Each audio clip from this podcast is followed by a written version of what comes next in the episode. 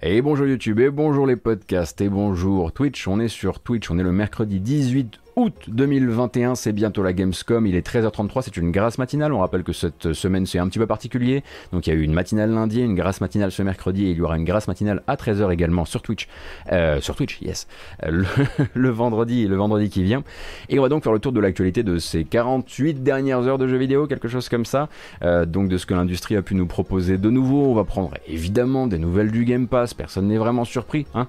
on va parler de Sea of Thieves, on va parler de Chivalry, on va parler de Death Trash aussi, on va beaucoup parler en fait là de studios qui ont annoncé que ça allait bien, qui faisaient des bons chiffres. Pas tous euh, cependant, puisqu'on discutera aussi un petit peu euh, de Square Enix. Euh, je vous proposerai un tour même du côté de Fortnite. Bon, c'est pas tous les jours, mais vous savez que de temps en temps, ça fait du bien et ça remet les, idées en place. Et puis un petit tour aussi par l'industrie, par Activision Blizzard, par Riot par Ubisoft. Ça sera le, triplé gagnant aujourd'hui, mais pas trop long, je l'espère, ou en tout cas pas trop plombant. On va faire au mieux. On parlera même de Cyberpunk 2077. Mais avant ça, avant ça, on va regarder la meilleure bande-annonce, le meilleur launch trailer.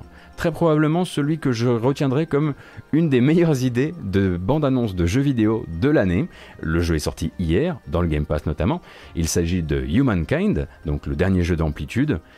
Et qu'est-ce qu'elle est bien cette bande-annonce, qu'est-ce qu'elle est bien?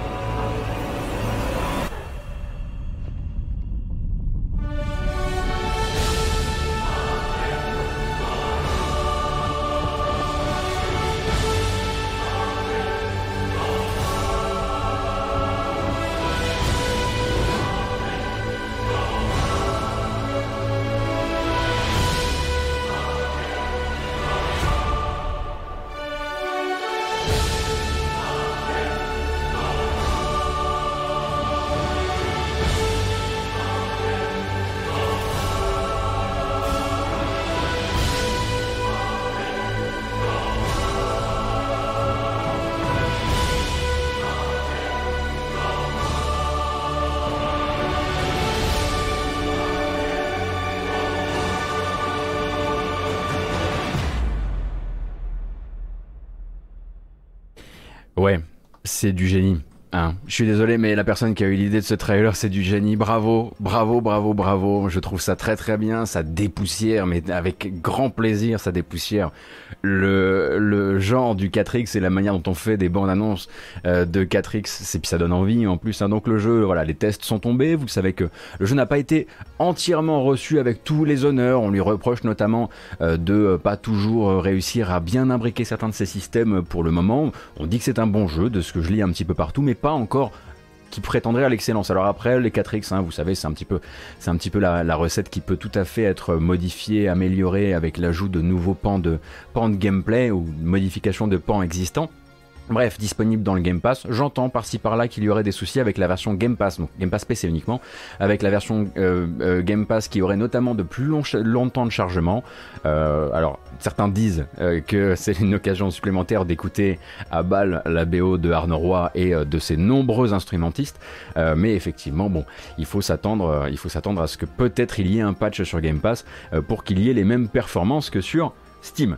Voilà pour Humankind, voilà pour un très très beau trailer. Félicitations à qui euh, de droit, je ne sais pas qui s'est occupé de faire ce trailer, mais en tout cas c'est une excellente idée, je le rappelle vraiment. Je... C'est rare que je salue des trailers, mais celui-ci j'ai vraiment explosé de rire et, c'est pas du tout ce qu'on attend euh, quand, quand s'écrit d'abord Sega puis Humankind. On se dit qu'il va se passer certes beaucoup de choses, enfin Humankind euh, Amplitude, on, se dit, se dit qu'il va se passer beaucoup de choses, mais probablement pas un immense éclat de rire comme ça avec un astronaute brésilien déjà sur place. C'était très très bien. Bon, on va continuer du coup avec le Game Pass, hein, le Game Pass qui vient nous rappeler un petit peu les sorties à venir. Il euh, y en a qu'on connaît déjà, il y en a qui viennent aussi s'insérer dans le flux de tout ça. Donc Humankind, c'était hier euh, sur PC. Euh, sur le Game Pass pour la partie xCloud, vous avez trois nouveaux jeux qui arrivent, sont arrivés hier. C'est Need for Speed Heat, Star Wars Battlefront 2 et Star Wars Jedi Fallen Order. Si vous voulez y jouer en xCloud, c'est possible. demain, ce sera demain, sera le 19 et ce sera donc l'arrivée de 12 minutes. 12 hein. minutes, le jeu, donc on le rappelle, d'un studio qui s'appelle Nomada, mais qui n'est pas le studio Nomada qui a fait Gris. Faites attention parce que parfois les gens font encore un petit peu la, confusion. Donc 12 minutes, hein, euh, euh, ce huis clos euh, dans, un appartement un peu filmé comme dans une boîte à chaussures d'ailleurs, où vous allez devoir via une boucle temporelle essayer d'empêcher votre meurtre et celui de votre compagne. Attention, ça a l'air d'être quand même assez, dur et assez sombre, hein. ça on l'avait bien compris. Le 19 août, on l'a déjà beaucoup regardé ici, ce sera Recompile ici, hein, donc Recompile, euh, jeu d'action plateforme dans une espèce de, de monde cybernétique euh, très, euh, très dans la matrice, euh, dont une partie de l'interface, je le rappelle à chaque fois, euh, a été faite par quelqu'un qui travaille sur les clips de 65, 65 Days of Static, même d'ailleurs qui travaille sur la musique de 65 Days of Static. Euh, et qu'est-ce qu'on a d'autre qui arrive comme ça? Toc, toc, toc, toc. Donc Train Sim World, ça on le savait. Psychonauts 2, le jour de sa sortie, évidemment, dans le Game Pass sur toutes les plateformes, cloud, PC, console. Hein, c'est le cas aussi pour Recompile et c'est le cas aussi pour 12 minutes. Et la petite surprise, en revanche, c'est Myst. Alors Myst, lequel Vous allez me dire, c'est pas facile. Euh, Myst, le 26 août, euh, revient. Et quelle version de Myst du coup? C'était la version qui avait été faite par Cyan Worlds pour les casques de réalité virtuelle, donc une version tout en 3D, qui a été remise à plat et qui ressort ces jours-ci et qui ressort donc en surprise dans le Game Pass sur cloud, sur PC et sur console. Et il y a même une petite bande-annonce du coup pour que vous voyez un petit peu les différences de direction artistique avec le Myst d'époque, celui de plutôt de nos papas quasiment, hein, sans vouloir offenser les, les moins jeunes du chat.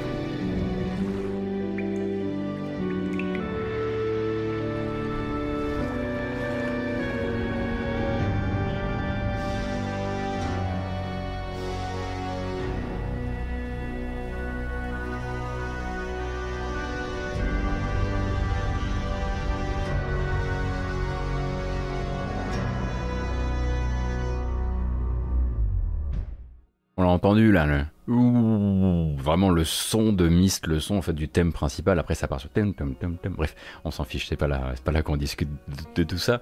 Euh, mais donc c'est bien parce que si vous étiez curieuse ou curieux de Myst et de cette nouvelle version et que vous vous disiez bon est-ce que ça vaut vraiment le coup puisque c'est une remise à plat d'une version réalité virtuelle, euh, eh bien ça permettra euh, de tester tout ça, de tester ça à moindre frais puisque disponible donc dans les trois Game Pass, console, PC et cloud le 26 août. Plutôt une, bonne nouvelle. Et puis bah, c'est comme ça si vous voulez faire découvrir Myst, peut-être avec quelque chose d'un petit peu d'un petit peu plus actuel, un peu moins décor précalculé en 320 par 240. Hop, c'est plutôt malin. Alors c'est pas la version VR Raptor, c'est une version remise à plat de la version VR, donc je ne suis pas sûr que celle-ci soit compatible avec les casques de réalité virtuelle, euh, puisque de toute façon, je ne sais même pas si l'application Xbox est compatible avec les, casques de réalité virtuelle de base, parce qu'il y a Steam VR d'un côté, mais du côté de l'application Xbox, j'ai mes doutes. Euh, on va donc continuer toujours sur le Game Pass, parce qu'il en reste encore un petit peu. Euh, il y a les deux sur Steam, dans, dans le même packaging Almighty Gigi, parce qu'il y a la version VR sur Steam, mais il y a la version à plat aussi sur Steam. Il me semble pas que ce soit le même, euh, le même item de boutique. Peut-être que je peux me tromper. Hein. Ah, il y a Flight Sim en VR. Vous avez raison, c'est moi qui dis des bêtises. Le titre possède un mode standard et un mode VR, il ne nécessite pas de casque de VR. D'accord, d'accord. Donc normalement, on ne devrait pas avoir de soucis si on voulait lancer cette version, sauf surprise de Game Pass, parce que c'est pas la première fois qu'on aurait des surprises dans le Game Pass, hein. euh, qui du coup des versions qui soient dans le Game Pass qui ne soient pas exactement celles de la version Steam. Donc à vérifier, hein, du coup pour la version Game Pass euh, de Myst qui 26 août, je le rappelle. Euh, également, maintenant qu'on communique hein, régulièrement sur le xCloud, c'est aussi le moment où Microsoft va venir vous rappeler un certain nombre de jeux qui rejoignent leur programme qu'on appelle le Xbox, le Xbox Touch Controls. C'est un petit peu écrit dessus. Hein. En gros, ce que ça veut dire, c'est que régulièrement, euh, les, les équipes de Microsoft vont repasser sur des jeux pour leur donner des options de de contrôle mobile, enfin de contrôle tablette, de contrôle euh, tactile, quoi, euh, histoire que vous puissiez en profiter du mieux possible. Donc, sont arrivés récemment le support tactile pour Hades, il paraît qu'il est très bien d'ailleurs, Blood Roots, Farming Simulator 19, Going Under, Need for Speed Heat puisqu'il vient d'arriver dans le xCloud, Peggle 2, j'ai envie de jouer à Peggle c'est fou ça m'a pris comme une envie de bref euh, de pisser évidemment. Wasteland 2 Wasteland 3 et Wasteland Remaster donc tous ces jeux là maintenant ont des contrôles tactile. Attention cependant, hein, moi j'ai eu quand même euh, la, mauvaise surprise de découvrir que contrôle tactile n'est pas toujours égal à ce qu'on imagine. Euh, par exemple, contrôle tactile sur la version xCloud de Darkest Dungeon, ce n'est pas contrôle tactile comme si votre doigt était une souris. Non, non. Vous allez avoir des contrôles manettes tactile. Donc c'est comme si vous jouiez à la manette mais avec une manette virtuelle en tactile. Euh, c'est pas ce que j'attendais. Moi je voulais jouer à Dark Dungeon en cliquant sur mes petits bonhommes et en faisant mes petites attaques comme ça. Or c'était pas possible. Euh, donc peut-être renseignez-vous sur les versions. Bon, en même temps, si vous avez le Game Pass, c'est vite, euh, vite lancé. Avec le xCloud, c'est encore plus vite lancé. mais parfois, ça peut ne pas forcément être le support qu'on espérait. En même temps, je suis assez content parce que si j'avais eu un accès à un Darkest Dungeon avec du support tactile directement euh, sur mon téléphone euh, euh, via xCloud, je pense que j'aurais dû arrêter les matinales.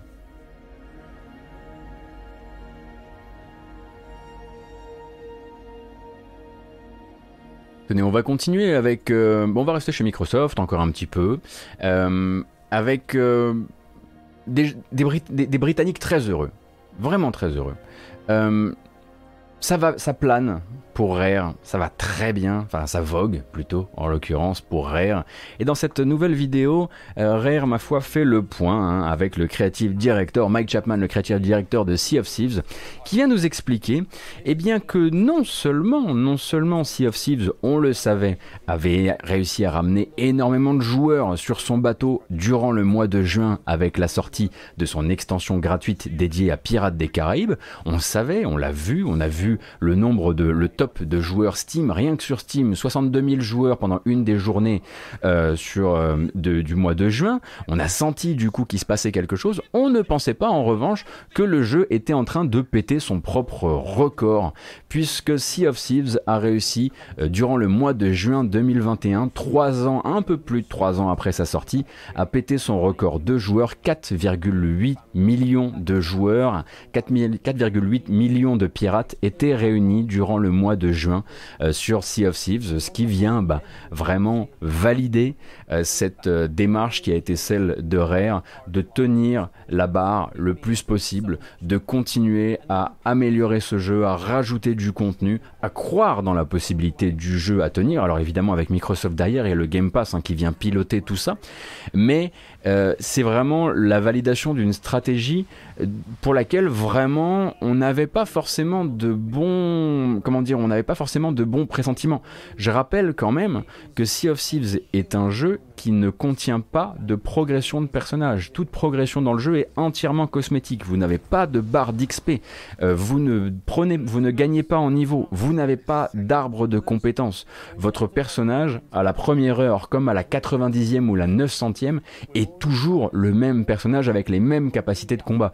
Et on pensait naïvement en 2018 que ça ne pouvait pas donner un jeu qui tiendrait sur la durée et qui arriverait à capturer des joueurs sur la durée. Or, eh bien, ils nous ont prouvé euh, le contraire. Alors, effectivement, avec le support là euh, euh, de Jack Sparrow et de, de Pirates des Caraïbes, hein, qui a dû avoir un effet assez retentissant, notamment aux, États-Unis. mais donc, Pirates Live, qui est donc cette dernière extension pour Sea of Thieves, a vraiment permis au jeu d'exploser encore une fois. Alors, évidemment, toujours hein, avec le concours aussi des influenceurs, avec le concours de beaucoup de streamers, etc., etc. Mais ce que moi je pensais être voilà l'absence de grind qui devait du coup être la mort du jeu sur le long terme, eh ben euh, c'est avéré être plutôt une bonne recette. Donc vraiment je suis très content pour le jeu. Il faudra voir euh, du coup euh, s'ils ont d'autres idées, d'autres featuring euh, de crossover avec d'autres marques qui pourraient leur permettre de relancer régulièrement la machine comme ça, parce que ça a l'air de leur, enfin, ça leur donne de belles couleurs en tout cas. Et puis Rare ne s'est jamais aussi bien porté, je pense, ce qui est une bonne nouvelle pour tout le monde. Alors, on aimerait effectivement que toutes les équipes soient au même, logées à la même enseigne, parce qu'on sait par exemple que Everwild, l'autre projet de Rare, et pour l'instant retourner vraiment euh, euh, à, la cuisson et sur une cuisson assez longue, hein, puisqu'il semblerait que le jeu était rebooté en interne après une première vie, euh, comment dire, pilotée par une trentaine ou une quarantaine de développeurs. mais c'est bien de savoir qu'ils ont la santé chez Rare, parce que pendant longtemps c'était quand même une société vraiment tenue sous respirateur après avoir été aussi effectivement bafoué un peu dans tous les sens par Microsoft à l'époque à l'époque de Kinect. donc voilà, j'aime bien les bonnes nouvelles, tant, tant, ça nous change. Franchement, ça nous change. Alors, je vais regarder un petit peu euh, vos réponses. Si j'ai bien compris, le seul jeu en cloud avec du vrai contrôle tactile, c'est Humankind sur Stadia. C'est leur nouvelle techno présentée que sur, euh, que sur Humankind pour l'instant, parce que synchroniser les inputs et le Steam Cloud, c'est chaud, il semblerait. D'accord, Bakayep. Ok. Ah bah c'est bien de savoir que Stadia a une version vraiment cliquable, on va dire, on va appeler ça cliquable, euh, en tactile pour, pour Humankind. Merci beaucoup Buzzerman pour ton passage euh, sur Utip, c'est très gentil. Merci Rilvain également, ainsi que Poulpas, Diazus, euh, Renda, je crois que je t'ai déjà remercié. Merci pour les follow, merci pour le soutien, c'est tout à fait adorable de votre part. Moi aussi, je suis content d'avoir eu tort. Alors, pas tort parce que dans mon test, je disais j'espère, j'espère que ça va, ça va aller. Donc, je suis juste content que ce soit, voilà, je suis content d'avoir prié suffisamment fort pour euh, pour Sea of Thieves. Euh, c'est un, jeu qui a été quand même l'objet de toutes les moqueries, notamment, notamment les miennes. Hein. Je rappelle pendant tout le développement quand même que je me suis foutu de la gueule du jeu, que j'ai dit que c'était un jeu qui était absolument inintéressant à partir du moment où on n'était pas sur YouTube ou sur, sur Twitch, euh, que c'était un jeu qui avait besoin d'un narrateur et que sans narrateur il allait, euh, il allait péricliter. Quelle était ma, quelle était, euh, mes, quelles étaient mes idées à ce moment-là, je ne sais pas, mais j'ai eu sacrément tort. Et bien tant qu'on est justement sur les petites euh, success stories, euh, c'est ah mais attendez une seconde, attendez une seconde, c'est parti, c'est parti, voilà. Autre success story, très légère, mais quand même qui fait plaisir du moment, c'est euh, à la fois l'éditeur Tripwire Interactive ainsi que le développeur Torn Banner qui sont très heureux d'annoncer que Chivalry 2, depuis son lancement le 8 juin, a réussi à se vendre à 1 million d'exemplaires. 1 million d'exemplaires évidemment toutes plateformes confondues, PlayStation, Xbox, PC, et ça en fait du coup le succès le plus fulgurant de l'histoire de Torn Banner déjà, hein, les développeurs de Chivalry 2 et 1, mais aussi de l'histoire du très récent label qui s'appelle Tripwire Presents, hein, puisque Tripwire a maintenant un petit label d'édition et c'est de loin leur plus gros succès, le plus fulgurant, euh, ce qui est une très très bonne nouvelle pour tout le monde. Et il faut bien se dire que ce million réalisé en quoi? Un peu moins de deux mois. Euh, oui, un peu moins de deux mois, eh bien il est réalisé sans le support de Steam, puisque pour rappel, le jeu est sorti sur PlayStation, sur Xbox et sur PC, mais sur PC en exclusivité Epic Game Store. Donc il faut s'attendre à ce qu'il y ait un deuxième regain de hype quand Chivalry 2 arrivera sur Steam, parce qu'on sait qu'il y a une grosse population qui va attendre l'arrivée du jeu sur Steam. Euh, donc euh, bon début euh, en termes de santé hein, pour Chivalry 2. Alors c'est vrai que Ushime c'est une très bonne question et j'aurais pu, j'aurais pu amener la réponse. Mordo avait fait combien à son lancement? Je ne sais pas si Mordo avait fait autant, parce que Mordau, on va dire Mordau, partait avec, avec la méconnaissance du nom alors que Chivalry part avec déjà un premier jeu dans le dos. Faudrait voir, effectivement. Tripwire, est-ce que c'est encore indépendant ou est-ce que c'est chez Embracer? Tripwire, si je dis pas de bêtises, c'est encore indé. Euh, je vérifie. Hein. C'est une bonne question parce que maintenant il faut tout vérifier. Non, non, non, a priori, euh, Tripwire c'est toujours euh, indépendant à son niveau. Ouais. Un million en un mois pour Mordo Très bien, va être. Ah bah du coup, effectivement, euh, si on devait faire une course, on pourrait se dire que Mordo a une petite longueur d'avance. mais, mais Chivalry s'est pas lancé sur Steam.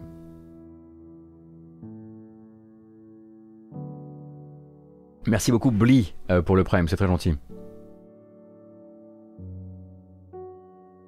Ils sont encore à 60 000 joueurs par jour sur Mordo au, lance... ah, au lancement. J'ai cru en ce moment. J'étais là genre, what? Non, là, ça aurait été très très bizarre. Ah oui, oui ça m'étonne pas du tout, euh, Xoba.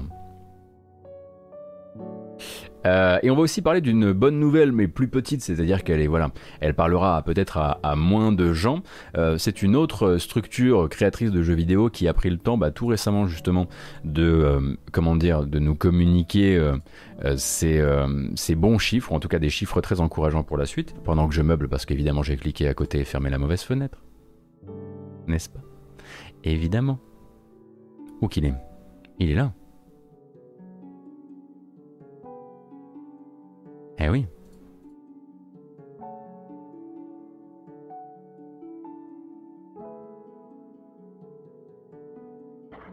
Ça arrive, ça arrive. Paniquez pas, paniquez pas, tout va bien. Voilà. Je disais, du coup, une autre structure de jeux vidéo qui est très heureuse de euh, vous confirmer que ça va bien, eh bien ce sont les développeurs de Death Trash, les développeurs de Death Trash hein, qui ont lancé leur jeu en accès anticipé sur Steam le 5 août et qui sont très heureux, alors pas avec une nouvelle bande-annonce, hein, c'est la, la bande-annonce de lancement euh, sur l'accès anticipé de Steam, très heureux de venir nous annoncer que, eh bien, du 5 au 14 août, euh, il y a eu suffisamment de ventes de Death Trash pour couvrir euh, les frais de développement engagés par pour l'instant par les développeurs. Donc non seulement couvrir ces frais-là, mais aussi garantir que le studio n'aura pas besoin d'un partenaire financier externe pour terminer le chantier. Donc euh, c'est vraiment une, une jolie validation pour, pour le jeu qui a encore hein, du boulot devant lui hein, de ce, de ce côté-là, qui pour l'instant ne propose on va dire qu'un 5 ou 6 5, 6, 7 heures de gameplay. On avait fait la découverte du jeu hein, sur, euh, sur YouTube si ça vous intéresse. C'est du RPG inspiré par Fallout mais avec des combats euh, en temps réel, avec une ambiance de malade. Effectivement, peut-être aussi un peu dégueulasse hein, parce que c'est vraiment euh, l'ambiance du jeu est tournée vers les fluides et morceaux de chair divers. mais voilà, très heureux effectivement de pouvoir, euh, de pouvoir lire ce tweet de euh, Stéphane Hevelbrings, qui est donc un peu la tête pensante derrière, derrière Death qui dit bah écoutez maintenant nous on est refait, enfin pas encore, mais en tout cas on n'a plus à s'inquiéter et on peut désormais se demander bah, euh, comment on va faire évoluer le jeu, dans quel sens et sans avoir à se demander qui viendra nous aider à qui viendra nous aider à terminer parce que c'est toujours un peu la question pour les débuts d'accès anticipé.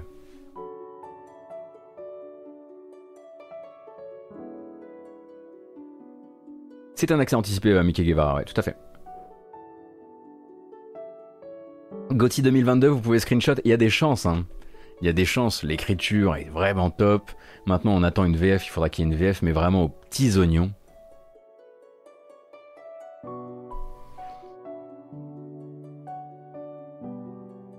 Par contre, il a bien précisé que cette couverture des frais n'inclut pas les paiements des heures supplémentaires pour l'instant. Il a dit que s'il devait les payer, il ne serait pas aussi serein concernant l'avenir à ce moment précis. No attaque. Ah oui, alors pour remettre un peu de contexte, parce que là on pourrait se dire, ok, donc là on est en train de parler d'un studio qui paye pas, euh, qui paye pas euh, ses heures sup. Je crois qu'il doit principalement, alors tu m'arrêteras si je me trompe, mais qu'il doit principalement parler des siennes parce qu'il est en gros l'un des deux architectes principaux du jeu et qu'il développe le truc en duo.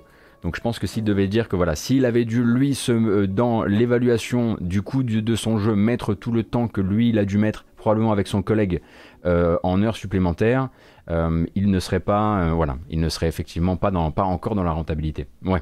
Ouais, je comprends. les combats, Mickey Guevara, les combats du jeu sont globalement, il faut imaginer une sorte de Hyper Light Drifter un peu lent. Mais sinon, ça rappelle vraiment Hyper Light Drifter, je trouve.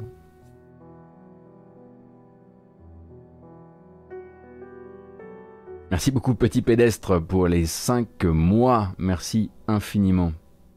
Alors que la musique du Gotti, c'est le Gotti chaque année, hein, donc voilà, on se pose plus de questions. Hein. On, gagne, on gagne pas mal de temps avec ça. c'est donc la fin de cette petite, cette petite série, on va dire, de quoi? De bonnes nouvelles, de super bonnes nouvelles?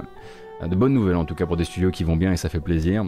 D'autres studios qui vont bien, notamment parce qu'ils sont en train probablement de sabrer le champagne après un rachat qui compte, eh bien ce sont ceux qui ont été rachetés les derniers, qui ont été rachetés euh, par Embracer. Hein. Embracer, donc l'empire de Lars Wingeforce ne s'arrête pas d'acheter des jeux. Euh, du principe en gros euh, que c'est un peu comme Tencent, c'est-à-dire que c'est du portefeuille. Hein. C'est pas des gens, c'est des gens, on le rappelle, qui achètent un maximum de jeux pour distribuer des jeux à l'ancienne, euh, sans changer la politique éditoriale ni changer la manière dont les jeux se monétisent. C'est peut-être euh, certains de nos derniers, euh, comment dire, de nos, de nos derniers amis. ou quelque chose comme ça. Ils ont donc racheté trois euh, studios, en tout cas nos amis, jusqu'à ce qu'évidemment ils commencent à faire n'importe quoi avec les studios, mais pour l'instant ça a l'air de bien se passer. Euh, et c'est trois studios qui sont directement absorbés par l'une de leurs filiales, qui se trouve être Saber Interactive, hein, puisque Saber Interactive est entièrement possédé euh, par Embracer. et donc Saber Interactive va d'abord intégrer Demiurge Studio. Alors c'est qui Demiurge Demiurge, c'est un studio qui a été fondé à Boston il y a près de 20 ans, 19 ans en l'occurrence, et qui est passé par de nombreuses mutations. D'abord, c'était un studio qui faisait du co-développement. Ensuite, il y a eu un, virage vers le free-to-play vers 2008-2009. Euh, ensuite, ils ont été intégrés à la division mobile de Sega en 2015. Ils ont bossé sur Puzzle and Glory, sur Sega Heroes. Souvenez-vous, quel souvenir incroyable, jamais joué au jeu. Euh, et, ensuite, ils ont commencé à se re-rêver en partenaire de choix pour les co-développements euh, de génération récente avec des gros studios, des gros, des, des gros AAA, etc. Donc, c'est un studio de 70 personnes qui a bossé récemment euh, sur Titan Quest. Donc on imagine que quand ils disent ça, ils veulent dire justement la version euh, Switch de Titan Quest, sur Borderlands, sur Mass Effect, sur Rocket League. Euh, et en gros, le, communiqué d'Embracer est assez clair à propos de Demiurge. Ça doit devenir un petit peu leur base avancée Demiurge. Ils veulent multiplier les effectifs du studio par 5 d'ici 2025. Il va falloir que ce soit bien fait qu'on rappelle que hein, les accélérations rapides de studio, c'est pas forcément toujours pour le mieux, ça peut créer beaucoup de problèmes humains. Euh, mais donc multiplier euh, les effectifs par 5 et arriver à un total de 350 personnes d'ici 2025. Et en plus de ça, Embracer est très heureux de dire, au fait, on les a pas du tout euh, rachetés parce qu'ils étaient en difficulté. On rachète une société qui est en parfaite santé et qui est déjà là en capacité de nous garantir 15 millions de dollars de chiffre d'affaires pour la structure euh, des Murge Studio rien que cette année. Donc c'était aussi une manière pour Embracer de communiquer sur le fait qu'ils rachètent pas des, des studios et des sociétés qui sont à l'agonie c'est des politiques, euh, c'est des politiques euh, éditoriales. On achète des porteurs pour faire des portages. Euh, Saber Interactive va avoir besoin de portages dans plein de, plein de, comment dire, de, de, sur plein de plateformes différentes. Donc on fait venir des talents pour ça, quoi. L'autre studio qui a été acheté, c'est Fractured Byte. Alors Fractured Byte, on, le, on les connaît assez mal. C'est un studio en fait qui est basé en Estonie, mais qui a des antennes plutôt en Ukraine. Et eux, en fait, sont spécialisés dans les co-développements, encore une fois, donc de l'assistance au développement. Ils ont bossé sur Brothers Tale of Two Sons. Ils ont bossé sur la Legendary Collection de Borderlands, ainsi que sur la version Switch de Tony Hawk Pro Skater 1 plus 2. Donc vous voyez Fractured Byte par exemple, typiquement c'est le studio qui est au générique euh, de Tony Hawk Pro Skater 1 plus 2, mais bon, jamais on en entendrait parler euh, euh, au-delà de ça. Et le dernier, c'est un peu écrit dessus, le studio s'appelle Smartphone Labs. Voilà. Donc, ce sont des développeurs russes qui sont spécialisés dans les versions mobiles. Une centaine de développeurs quand même hein, pour bosser sur du mobile, Smartphone Labs, et qui ont déjà en fait bossé avec Saber puisqu'ils ont fait Mud Runner mobile ainsi que World War Z sur Switch. Donc mobile et hybride, on va dire ça comme ça, hein, pour pas fâcher la Switch, on va pas la traiter de, de plateforme mobile. Et du coup, euh, eh bien, euh, Embracer en profite parce que ça, c'est les, annonces de rachat sont des, annonces qui sont réalisées en même temps qui font un peu le bilan trimestriel. Euh, Embracer profite pour rassurer globalement sur la santé de la société qui va très très bien puisqu'elle réalise encore euh, un chiffre d'affaires record, 334 millions d'euros. Donc c'est un record pour la période avril-juin, hein, toute année confrontée. et en plus de ça, donc c'est vraiment des, des résultats qui ont été pilotés par Biomutant, figure vous hein, parce que Biomutant, euh, via la filiale THQ Nordic, s'est vendu euh, à plus d'un million de copies, euh, ce qui rentabilise largement l'investissement d'Embracer, puisque Embracer, toujours via THQ Nordic, avait investi une somme qui a été recoupée, on dit ça comme ça en anglais, je sais pas comment on dit, comment on dit en français, en une semaine par Biomutant. Hein. en une semaine, Biomutant était rentable d'un du point de vue de son éditeur. Et puis derrière, d'autres jeux comme Destroy All Humans ou Wreckfest, qui, par de leur version sur telle ou telle machine, on continuait à piloter, à piloter les bons, les très bons résultats. Alors attention, en revanche, si vous allez vous intéresser aux résultats d'Embracer sur cette période avril-juin, vous allez découvrir, rentabiliser tout simplement, merci 12 vous allez découvrir que le chiffre d'affaires est record, mais absolument pas les bénéfices qu'il soit opérationnel ou net. C'est pour la bonne et simple raison que quand on rachète mm, euh, Gearbox, ça fait des frais. voilà. Donc récemment, ils ont racheté Gearbox, pour rappel, ainsi qu'un autre studio qui s'appelle, euh, une boîte qui s'appelle Easy Brain, je crois, je sais plus. Euh, donc des achats qui se comptent en milliards. De fait, eh bien, c'est assez normal qu'il y ait un très beau chiffre d'affaires, mais que les résultats soient impactés des rachats. Enfin, les résultats, les bénéfices soient impactés des rachats.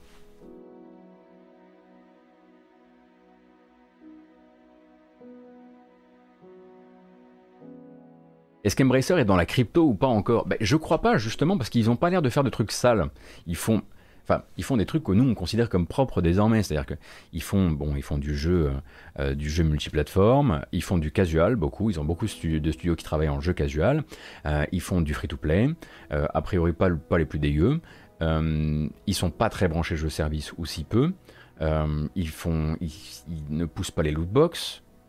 Euh, enfin, c'est l'anti-Atari, si vous voulez. Hein. Atari qui essaie absolument de tout faire et son contraire pour, euh, euh, passer pour les, pour, pour les, vieux qui découvrent Internet. mais j'ai pas l'impression qu'ils soient branchés par ces trucs-là. J'ai l'impression qu'ils sont plutôt branchés effectivement par le très gros portefeuille de jeux qui, du coup, ben, mécaniquement, génère du blé. Pas de jeux et de studios, hein, puisque pour rappel, Embracer, c'est désormais plus de 80 studios et entités. Donc et entité, donc studio et filiale type euh, Deep Silver, THQ Nordic, euh, Coffee Stain, parce que oui j'ai oublié d'en parler, mais dans les chiffres, dans les bons chiffres de, euh, de Embracer sur la, sur la, la période, faut aussi compter Valheim. On n'entend plus trop parler de Valheim, mais il continue à faire quand même de la vente, et ça, ça porte le chiffre d'affaires. Hmm. Moi aussi, Aubergine, hein, je suis le premier surpris euh, à être le genre de gars qui maintenant euh, est plutôt en train de se dire que le jeu vidéo sera peut-être sauvé par des maxi groupes, par des conglomérats type Robocop, vraiment, hein, c'est l'OCP du jeu vidéo, Embracer. Je suis le premier surpris de, de voir maintenant de l'espoir dans ces, dans ces trucs-là, mais c'est ce que nous font aussi les autres éditeurs. C'est-à-dire qu'ils nous mettent dans une position où maintenant on se tourne vers le conglomérat qui juste fait du portefeuille en se disant mais sauve-nous et continue juste à sortir des jeux quoi.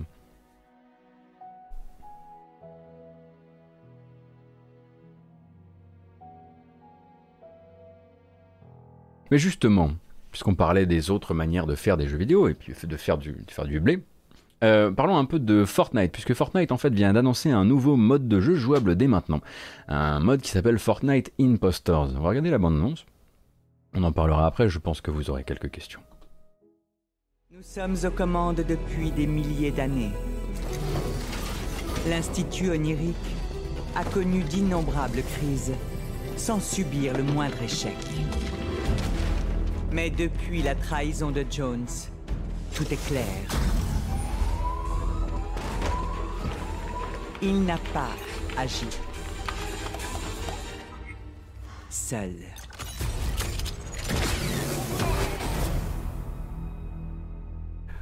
Fortnite Impostors donc, qui est un nouveau mode de jeu qui va délaisser le Battle Royale tel que vous le connaissez pour se rapprocher d'un autre jeu qui a fait la sensation, notamment euh, euh, sur les plateformes comme Twitch récemment, donc effectivement inspiré par The Thing, qui a lui-même inspiré euh, d'autres jeux, par exemple de plateau. On peut penser à, Mafia, on peut penser au Loup-garou de tierce-lieu, qui a ensuite inspiré Among Us.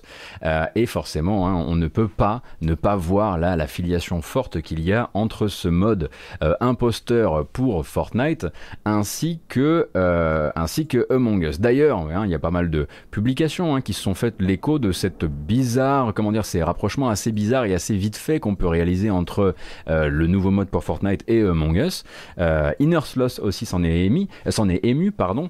Et à côté de ça, les joueurs aussi. Alors, chez Inner Sloth, on est assez clair, on, on et on est malin surtout, on est très malin. Chez Inner Sloth, en gros, on dit, nous, on n'a rien inventé.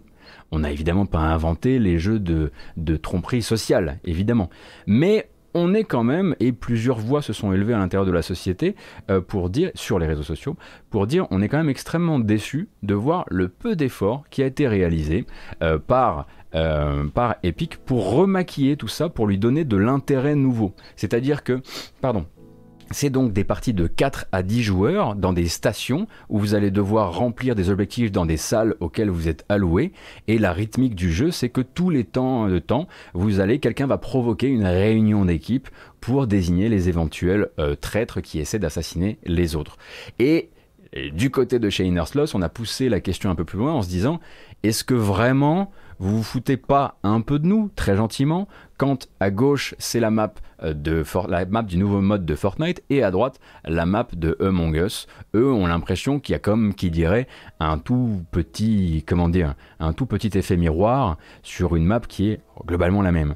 Euh, du coup ils sont un peu dégoûtés. Ils sont pas dégoûtés de voir que d'autres jeux et que plus grand qu'eux finalement euh, va refaire son Among Us. Ils sont dégoûtés de pas avoir été appelés je pense. Et ils le disent. En gros, ce qu'ils disent, c'est mais on avait l'occasion et vous avez donné cette, impression pendant longtemps, vous, Epic, que vous vouliez aussi porter les autres développeurs, les petits, les grands. Euh, et au final, quand il s'agit de décrocher son, coup, son téléphone et de dire, bah, on le fait le featuring dans ce cas, puisque, puisque Fortnite fait des featuring avec tout le monde, pourquoi nous, vous allez nous faire, euh, vous allez faire votre Among de votre côté sans nous appeler euh, Et les premières personnes qui ont joué donc au nouveau mode, au nouveau mode imposteur de Fortnite sont un peu dégoûtées quand même de voir que c'est vrai que c'est la même rythmique. Il a pas, en fait, il n'y a pas d'effort fourni manifestement pour. Alors, j'y ai pas joué, je tiens à le dire. Mais de ce que je lis, il n'y a pas eu d'effort suffisamment fourni euh, pour emballer ça d'une manière différente pour apporter sa petite, euh, sa petite épice au plat. Globalement, c'est une copie carbone et les gens en sont un petit peu, un petit peu euh, un peu dégoûté quoi.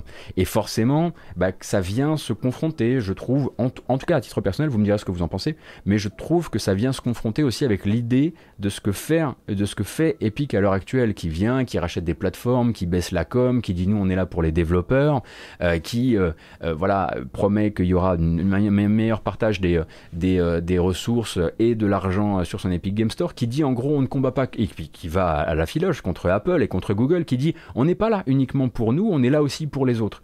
Et au moment bah, de décrocher son téléphone, il n'y a plus de batterie.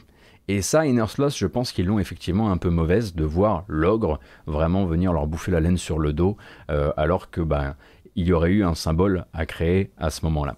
Euh, ce que je comprends effectivement euh, de leur côté, hein. je comprends tout à fait le, point de vue euh, à ce moment-là. D'autant que vous voyez par exemple quand il s'agit de copier PUBG, parce que Fortnite Battle Royale, enfin Fortnite Battle Royale pour rappel, si vous sortez d'une caverne, c'est possible, hein, a été créé sur les cendres de Fortnite, qui est un jeu qui n'a pas fonctionné, en, pompant donc l'arrivée du Battle Royale via PUBG et en ajoutant la donnée de la dimension construction de la chose. Donc il y avait une épice supplémentaire. Donc jamais personne est allé tomber sur le, rap de Fortnite en disant de Battle Royale en disant euh, dis donc vous vous foutez de la gueule de qui? C'est exactement le même jeu. Non il y avait ce truc là or là Inner Sloth vraiment est un peu dégoûté quoi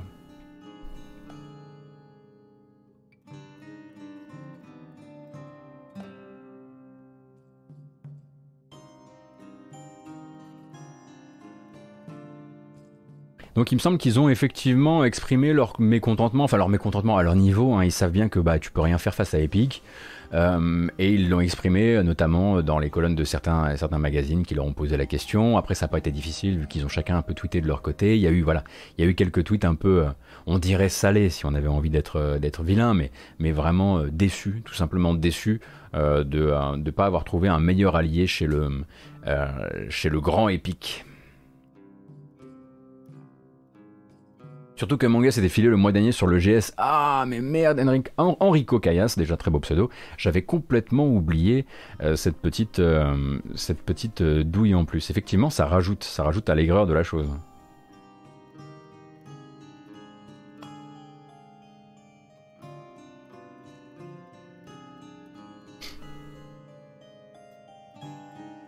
Mais je comprends leur mécontentement aussi, mais en plus ils sont malins, comme je le disais, parce qu'ils disent, ils disent vraiment, euh, on, ne privatise pas les mécaniques de gameplay.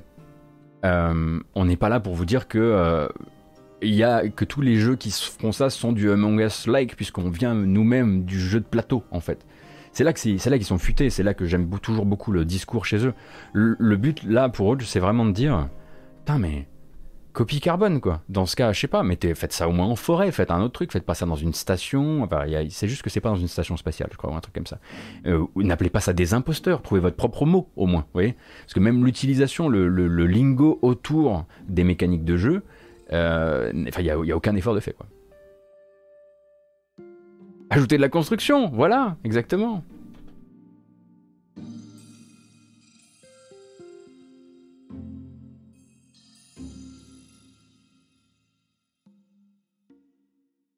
Hmm, j'ai fait le tour, oui, j'ai fait le tour pour Fortnite, j'avais rien de plus à dire. Hein. Je pense que vous avez, euh, vous avez, le, vous avez la, source globale de la chose.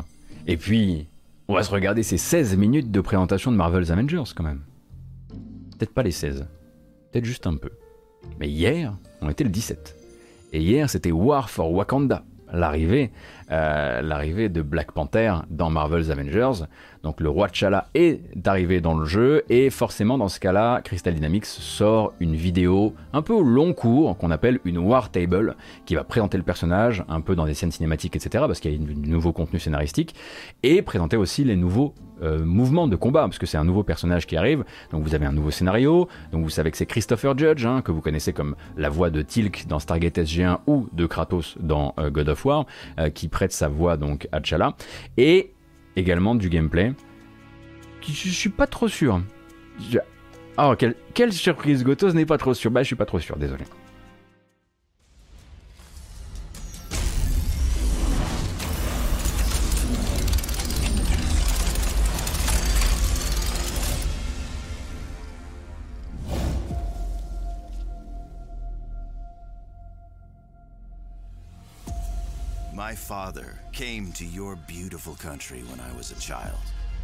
Alors vous voyez que Ulysse Claw hein, sera de retour en méchant de la partie euh, War for Wakanda, jamais bien loin Ulysse Claw. The Black Panther said they had no vibranium to give. He slit my father's throat. That panther is dead. So you will have to do. You and your people. You finally agree to accept help, and it is from outsiders. That is not like you. I am not accepting help. I am giving it. Then let me send teams to the corrupted sites. Take the Dora Milaje with you. Do something other than driving yourself headfirst into danger. I am not just a king on a throne. I am the Black Panther. Then show us. You can be both. I will. Finish the job, boys! They are attacking the shield around Peninsula! Care to join us, beloved? You should increase your spiritual side. Got a couple toys just for you, Panther. Donc vous l'aurez compris, il n'y aura plus que des robots, il y aura aussi les milices de Claw et les milices de Claw, elles sont là avec un nouveau type d'armes, ce sont des armes soniques et on va voir euh, Black Panther entrer un peu en action avec un profil global un peu plus costaud hein, que, celui, euh, que celui du film du MCU. Un profil presque Batman, vous allez voir, un peu, un peu mastoc. Euh, et donc voilà, c'est la présentation, c'est la fameuse War Table. On va avancer un petit peu pour que vous voyez. Alors ça c'est Evan Narcisse hein, qui a effectivement euh, écrit des, des runs de Black Panther qui parlent un petit peu du, qui un peu du personnage. Donc Là, on le voit un petit peu en cinématique. Euh, comme je le disais, c'est effectivement euh, Christopher Judge qui l'interprète, mais il ne lui prête pas ses traits en revanche hein, quand il retire son masque. En tout cas, c'est ce que j'avais lu. Euh, il fut un temps. et donc cette extension, ça nous amène du nouveau scénario, le Wakanda évidemment, de nouveaux ennemis, de nouvelles missions et évidemment ce cher Black Panther jouable. Alors la question qui va se poser à partir de là, c'est quel niveau, euh, comment, dire, de, euh, de dynamisme pour le personnage, puisqu'on voit qu'il est un peu plus, voilà, hein, c'est un peu un dad Black Panther quand même. Euh, et on va voir effectivement en combat que moi j'ai quelques petits soucis. Je vous laisse juger, mais j'ai quelques petits soucis. je sais pas si c'est le, comment dire, le manque de vitesse du personnage ou le manque d'impact de certains trucs. Mais quand je vois le personnage en mouvement maintenant, je m'inquiète vraiment du fait que Crystal Dynamics promette encore que le bonus PlayStation Spider-Man arrivera d'ici la fin de l'année. Parce que dès qu'il décolle du sol, on se rend compte que le gameplay de Marvel's Avengers n'est toujours pas fait du tout, du tout, du tout pour l'aérien, pour la verticalité, etc., etc. Call upon the power of the Panther goddess Bast to summon a spectral panther to charge through your foes and empower Black Panther with the energy from the ancestral plane, boosting defensive capabilities. Unleash supercharged attacks without expending any intrinsic energy. The ultimate can be customized to revive down heroes, weaken at nearby enemies, and even summon spectral warriors to fight alongside. Black Panther himself is a fully unique hero with the same amount of skills and gear as the rest of the Avengers. He'll have around 40 outfits. Alors évidemment, vous allez avoir beaucoup de costumes de Black Panther différents. Et il y en a qui vont forcément être un peu rigolos, hein, c'est le, le, but de Marvel's Avengers qui capitalise énormément sur les différents euh, les costumes issus des différents runs de comics. It contains everything associated with a hero in one easy to navigate space. Here you can manage your gear, Bon là évidemment la War Table hein, repart un petit peu sur, euh, sur les... Alors là ça va vous présenter. Alors c'est Dave Fenoy qui effectivement revient donner une voix euh, sur le jeu. Euh, Dave Fenoy qui est donc une légende du doublage de jeux vidéo. Donc je suis toujours très heureux de savoir qu'il continue à avoir du boulot. ça fait super plaisir. Mais globalement voilà, vous savez un petit peu tout ce qu'il y a à savoir en dehors bah, de la partie manette en main. Où il faudra effectivement aller vous y frotter vous-même. Je ne sais pas si j'ai cette énergie. Je ne sais pas si j'ai cette foi. Je ne sais pas si je peux, là, maintenant, euh, me, relancer dans Marvel's Avengers. Même avec Baby One, je suis pas sûr que j'aurai euh, que j'aurai le souffle qui va pour retourner là-bas. Alors, vous le savez, euh, ça c'est donc le contenu qui devait arriver sur le mois d'août. Et c'est le contenu, le dernier, qui devait notamment venir nous porter jusqu'à la fin de l'année. Fin de l'année à, laquelle, comme je le disais tout à l'heure, Crystal Dynamics promet qu'arrivera qu'arrivera Spider-Man. Donc Spider-Man qui pour rappel, est toujours un bonus qui était garanti aux acheteurs du jeu sur console PlayStation, euh, qui devait sortir au début de l'année, hein, parce qu'on rappelle que le jeu est sorti en quoi, novembre dernier, octobre, novembre dernier, euh, et finalement repoussé, repoussé, repoussé, repoussé, repoussé jusqu'au point où maintenant en fait c'est devenu un peu l'échéance finale, et certaines personnes commence à se poser la, question de savoir est-ce qu'après justement Spider-Man, la livraison contractuelle, euh, bonus contractuel de certains, pour certains acheteurs, est-ce qu'ils n'arrêteraient pas les frais en fait? Mais ils n'arrêtent pas de dire que non, qu'ils n'arrêteront pas les frais, qu'ils ont déjà un plan de mise à jour sur deux ans, etc. etc. Faut toujours faire attention évidemment, parce que je vous l'ai déjà dit, euh, globalement les mises à jour du jeu sont toujours un peu faiblardes dans le sens où en fait ils vont faire, ils vont utiliser, ils vont faire beaucoup de réutilisation de choses. Euh, on a eu le cas avec Kate et ensuite avec Hawkeye. Euh, on a le cas, on va avoir le cas d'une manière ou d'une autre parce qu'on savait que l'un des gros euh, boss qui réapparaissait régulièrement dans l'émission jusqu'ici c'était Taskmaster. Là on sait que dans les semaines à venir ils vont introduire Crossbones. Je vous laisse googler Taskmaster, Crossbones et faire un versus des deux JPEG l'un à côté de l'autre. Voilà, hein, euh, voilà, ils sont pas allés chercher bien bien loin, ils sont, ils sont allés chercher sur des bastonneurs de corps à corps avec un masque, ils vont pouvoir voilà, faire de la réutilisation un maximum, faire un maximum d'économie aussi euh, sur, euh, sur les développements à venir. Et ah, il est déjà là, Crossbones, d'accord. Et la question, bah, c'est forcément comment vont-ils s'en sortir avec Spider-Man sur un jeu qui, vraiment, dans tout son système de combat, filme déjà les jambes du personnage.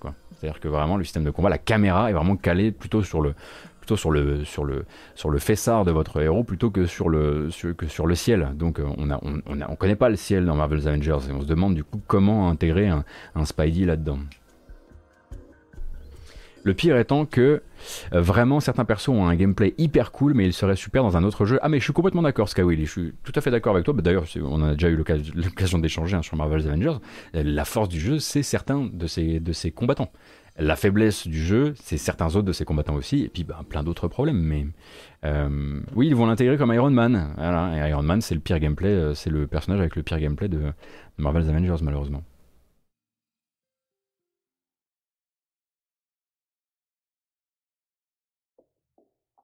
Une ambiance, moi. Tenez, on va rester chez Square Enix. Euh, et Square Enix et ses publications et ses éditions euh, occidentales, encore une fois. Euh, on va parler d'Outriders. Et d'Outriders qui est en train de terminer ses trois premiers mois d'exercice sous l'égide de Square Enix, donc développé par People Can Fly, en Pologne donc, et qui a bénéficié d'un gros gros gros coup de boost d'une sortie sur le Game Pass en début d'année quand il n'y avait pas grand chose d'autre à faire. À ce moment-là, on a vu très rapidement Square Enix et People Can Fly d'ailleurs annoncer 3,5 millions de joueurs. C'était fièrement brandi. Hein. On avait même à cette époque-là Square Enix qui disait ça y est, Outriders et rentre dans la catégorie des licences majeures, des licences qui vont être continuées dans les temps à venir avec, euh, avec nous, avec Square Enix et puis avec People Can Fly. Là en revanche, on a le PDG de People Can Fly qui, dans un communiqué, posté sur le site du studio, euh, confirme que pour l'instant, euh, il n'a reçu aucun versement euh, aucun des versements d'argent que Square Enix s'était engagé à réaliser dès lors que le jeu aurait renfloué la mise de Square Enix, d'accord? Donc dès que Square Enix avait rentabilisé entièrement ses investissements en termes de développement, en termes de distribution et en termes de promotion, le contrat voulait que, eh bien à ce moment-là, People Can Fly commence à ressembler, commence à recevoir, des royalties. C'est un contrat malheureusement très classique dans le AAA. Or, pour l'instant, non seulement People Can Fly n'ont pas de nouvelles euh, de, des ventes du jeu, c'est-à-dire qu'on ne leur transmet pas de chiffres, mais en plus de ça, on ne leur a pas envoyé d'argent. Du coup, pour l'instant, euh, le, le directeur, enfin le boss de PCF, tout ce qu'il dit, c'est mais j'imagine que ça va arriver bientôt, n'est-ce pas? Puisqu'on a fait 3,5 millions de joueurs euh, dans le premier mois. Et puis c'est aussi une manière de dire, bah écoutez, nous en interne, comme il le dit dans son, communiqué, nous en interne, on avait estimé qu'en gros, il fallait écouler 2 à 3 millions de jeux pour commencer à toucher des royalties. Alors attention, c'est un chiffre qu'il ne faut pas confondre avec les 3,5 millions de joueurs parce que eux ils sont, sont arrivés par le Game Pass et on ne sait pas à quel point le Game Pass, euh, à, quelle hauteur euh, s'est négocié ce, ce deal-là. Mais voilà, un trimestre plus tard en fait, ce jeu que Square Enix était fier d'appeler une nouvelle franchise majeure de son catalogue, eh bien, euh, n'a rien apporté à ses créateurs. Et ça pose forcément une question qui est plus large, que je suis sûr que vous vous êtes posé comme moi, parce qu'on on a deux yeux et on regarde l'industrie ensemble. C'est quoi, pour Square Enix, un jeu occidental rentable? Combien ils mettent d'argent actuellement dans la promotion de leur jeu pour arriver à créer de tels fossés à thunes? Qui font que 5 mois, 6 mois, 8 mois, 12 mois plus tard, ils vont venir nous dire Ah, vous savez, Avengers, ça rapporte pas. Tomb Raider 2013, ça rapporte pas. Hitman, ça rapporte pas. Deus Ex, ça rapporte pas. Ça, c'est la question que j'aimerais effectivement euh, qu'on se pose désormais. Parce que c'est quand même extrêmement bizarre, vu la hype qu'a eu le jeu, vu sa présence dans le Game Pass, ou alors est-ce que le, le deal Game Pass a été mal réalisé aussi je ne comprends pas où ils engouffrent un tel pognon qui fait qu'à la fin, malgré des beaux lancements comme celui d'Outriders, hein, vraiment euh, en plus euh, au, mépris euh, de, au mépris de toutes les prédictions, en l'occurrence Outriders a fait un très bon lancement, pour l'instant People Can Fly attend du blé après les trois premiers mois.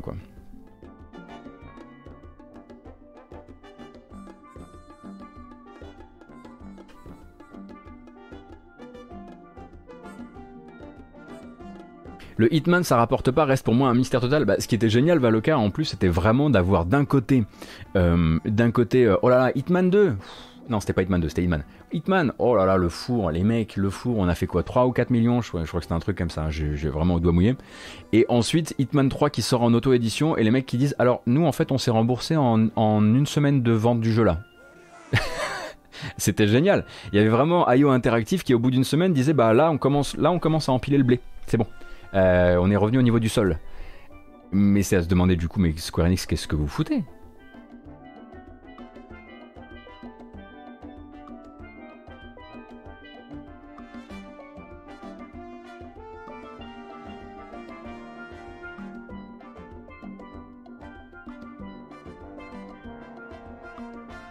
Oui, très content effectivement pour IO, pour IO Interactive, c'est sûr.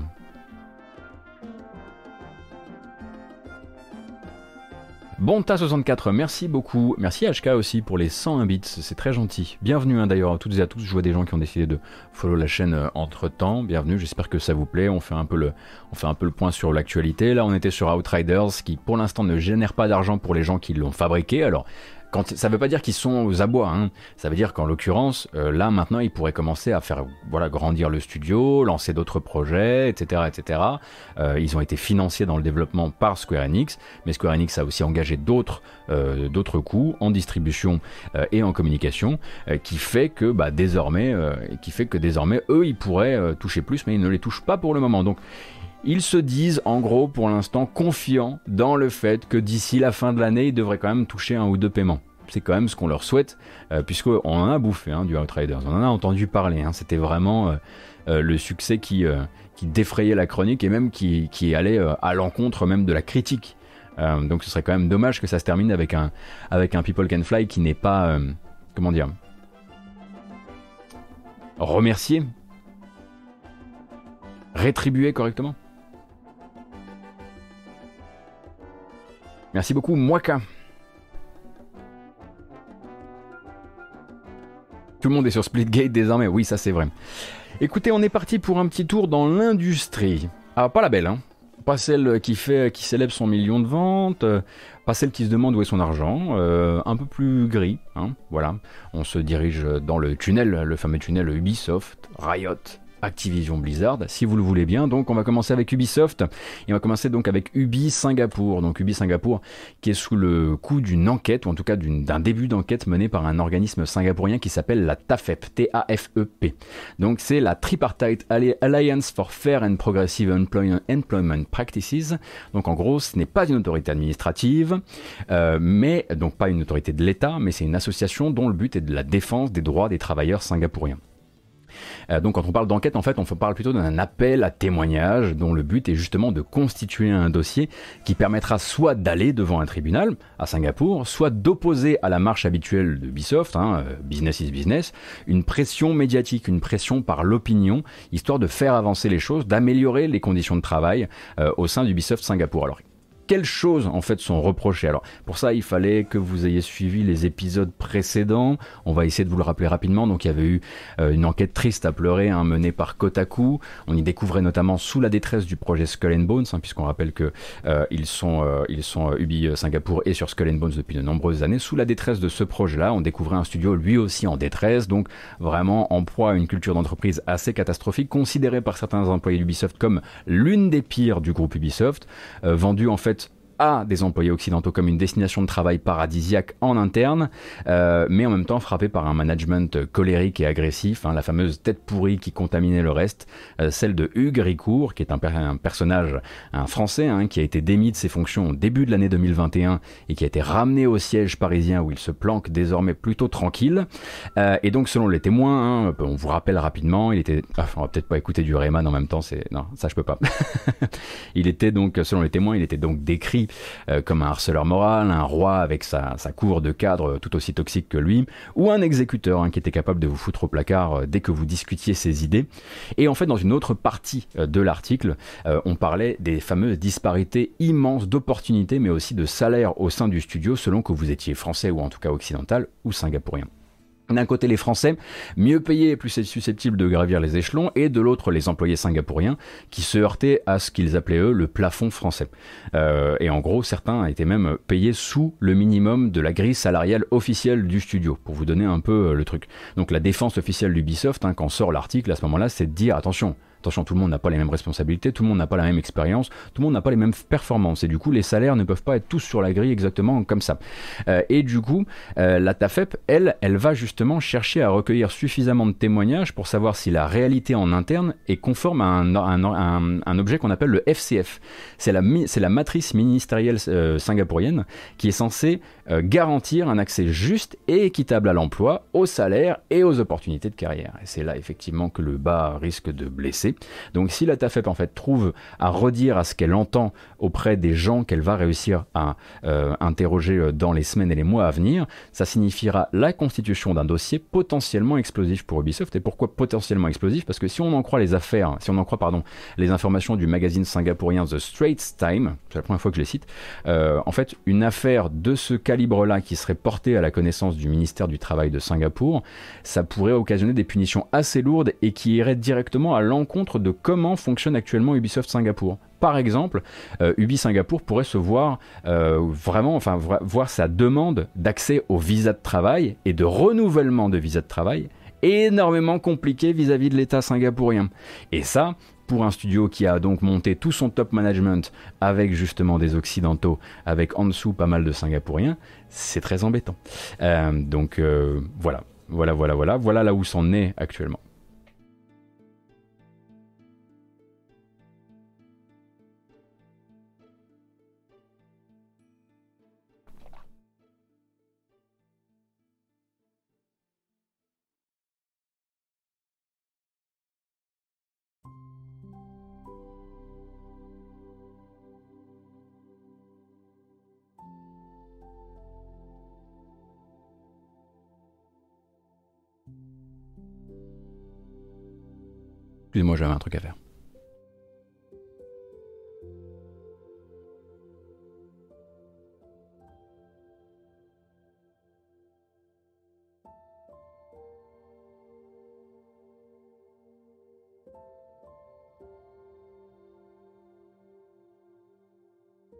Donc notez bien la grande grande différence hein, entre entre et entre Ubisoft Singapour d'un côté et de l'autre euh, une enquête euh, comme celle sur laquelle, euh, sur laquelle se trouve actuellement Activision Blizzard, c'est-à-dire que la TAFEP, en l'occurrence, ce n'est pas étatique, ce n'est pas, ce n'est pas une autorité administrative d'une quelconque, voilà, c'est vraiment une association de défense des employés, et c'est en ça qu'ils vont essayer d'aller chercher les tribunaux.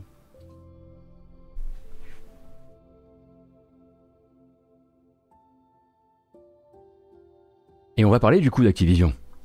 Hmm on peut, si vous voulez. Hein. Euh, du côté d'Activision Blizzard, depuis quelques heures maintenant, euh, des employés en fait commencent à partager des histoires ou même des captures venant de recruteurs qui travaillent pour le compte d'Activision Blizzard. Euh, King, pardon, Activision Blizzard King, ABK, bien sûr. on demanderait en fait a priori aux employés un peu trop vocaux sur les réseaux sociaux quant aux soucis internes de l'entreprise de la boucler ou au moins de pondérer les enquêtes de presse hein, qui tombent vraiment sur le rap d'Activision, en relayant aussi euh, les promesses de changement formulées par Bobby Kotick. Euh, donc euh, c'est assez hallucinant tout de même. Alors vous avez, si vous voulez, voilà, des recruteurs internes qui expliquent à des employés actuels d'Activision, arrête de parler comme ça de nous sur Internet, je n'arrive pas à trouver de gens pour, rejoindre les, pour rejoindre le studio. C'est bizarre, ils n'ont pas envie de rejoindre Activision Blizzard en ce moment. donc en gros, ce qu'on leur dit, c'est mais écoute, tu pourrais au moins, tu pourrais au moins, je sais pas, partager aussi les choses qu'on fait bien. Vous savez, comme par exemple le fait qu'ils aient viré trois cadres, euh, notamment du projet Diablo 4, en espérant que ça donne, on va dire, à manger à l'opinion publique et qu'elle se dise que c'est bon, tout est réglé. Ou peut-être euh, qu'elle partage aussi euh, les promesses de Bobby Kotick, les fameuses promesses de Bobby Kotick qui ont déjà été non seulement rejetées en bloc par l'union des, travailleurs de Activision Blizzard, mais aussi une partie des, des, investisseurs d'Activision Blizzard. Donc ça, il faudra le partager aussi pour au moins présenter une image, on va dire, hein, équilibrée de l'entreprise euh, pour qu'on puisse continuer bah, à, accueillir des gens, à, recruter des gens et recruter des gens et puis continuer à à travailler comme avant quoi. Donc euh, on est quand même sur la deuxième société qui dans la même année panique de ne plus trouver euh, les candidats ou les talents qu'elle euh, qu'elle pouvait trouver avant. On a Ubisoft hein, qui a communiqué officiellement sur le fait qu'ils avaient à cause des affaires de plus en plus de mal à, garder les gens ou à trouver des nouveaux talents. Et puis bah, là on a Activision qui bah, se retrouve effectivement dans la même situation ou en tout cas qui commence à demander en, interne à ce qu'on commence à, la boucler. Et forcément, bah, vu qu'on est rentré maintenant dans une vraie opposition entre d'un côté les, les patrons d'Activision et de l'autre leurs employés, tellement que ça a créé l'une sacré, la ABK Workers Alliance, ben, euh, là, les, les premiers trucs que vont faire les employés qui reçoivent un mail pareil, c'est un mail pareil, c'est de le, partager. Ils n'ont plus rien à foutre là.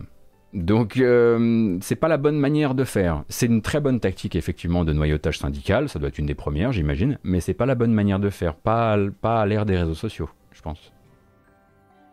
Non pas que j'ai envie de filer des conseils à Activision, hein, ça m'intéresse pas.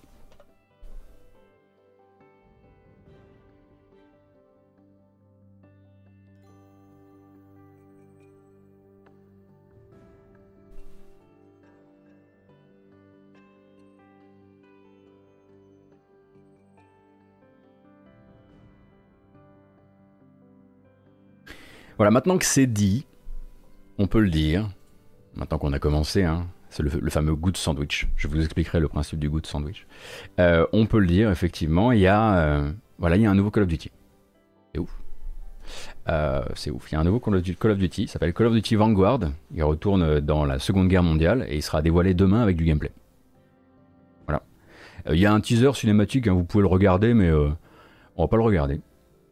Euh, c'est pas particulièrement euh, voilà. Ça va ça va vraiment ça va pas trop vous changer je pense mais Call of Duty Vanguard est donc toujours le Call of annuel premium de la fin d'année. Euh, et ce qu'on sait en revanche ça c'est une, petite info qui a été repérée par quelques journalistes américains c'est que le 19 demain le 19 août un jour où, où va être dévoilé Call of Duty Vanguard c'est aussi le dernier jour de l'espèce de préavis qu'a reçu Activision Blizzard King pour répondre à la plainte qui a été déposée par l'État de Californie pour sexisme et discrimination à l'embauche et salariale également. Harcèlement au passage. Euh, et demain, c'est le, le, dernier jour où ils doivent répondre. Ils avaient 30 jours. Hein. Ça a commencé, euh, ça a commencé le, le 20 juillet. Donc demain, en fait, c'est la date butoir, date butoir à laquelle soit Activision doit demander un délai pour formuler une réponse euh, de type défense, soit présenter sa défense. Euh, présenter sa défense, ce qui permettra effectivement euh, de savoir si tout ça, ça part en procès ou si le dossier qui est déposé en défense, si j'ai tout bien compris, parce que vous savez que je suis pas, euh, je suis pas spécialiste de la question et notamment pas, notamment pas du droit américain, mais dans l'État de Californie, c'est 30 jours. Et 30 jours, c'est demain. Voilà, donc peut-être effectivement que demain, il y aura deux types de news. Il y aura les news genre oh la vache Call of Duty Vanguard incroyable on ne le savait pas. On le savait déjà on le savait. Euh, mais en plus de l'autre côté il y aura effectivement ça à traiter. Alors sans dire directement euh, que tout a été fignolé à l'heure près euh, pour qu'un sujet vienne en couvrir un autre si c'est une possibilité à mon avis moi si je travaillais chez Activision c'est ce que je ferais ça a déjà aidé Activision par le passé. On se souvient par exemple hein, quand il y a eu l'affaire Blitzchung un tout petit peu avant la, la BlizzCon, on a vu apparaître soudain beaucoup de leaks d'Overwatch 2. Je ne dis pas que ça n'a pas été, que ça a été fait euh, par, euh, que ça a été, c'est des, des leaks organisés, mais ça a aidé. Et on a vu que ça a aidé. Et on a vu qu'un certain nombre de publications se sont vite précipitées de ne newser plus que sur Overwatch 2 et d'arrêter euh, de parler de Bleaching. Donc on attend évidemment hein, tous nos médias préférés demain. J'espère en tout cas, je ne suis pas là pour donner des, leçons, pas du tout. J'espère sincèrement que demain on verra quelque chose de bien, quelque chose qui sera bien fait d'un point de vue médiatique et que on ne sacrifiera pas juste tout sur l'autel du nom, euh, du nom euh, Call of Duty. Voilà, parce que c'est demain, normalement, c'est demain. Donc euh, demain, d'une manière ou d'une autre, moi je serai pas là en matinale, on en parlera du coup vendredi. Il devrait y avoir des nouvelles euh, de ce que Activision Blizzard King dit officiellement, et non et plus les déclarations un peu pourries, là, euh, dit officiellement de la plainte déposée par l'État de Californie.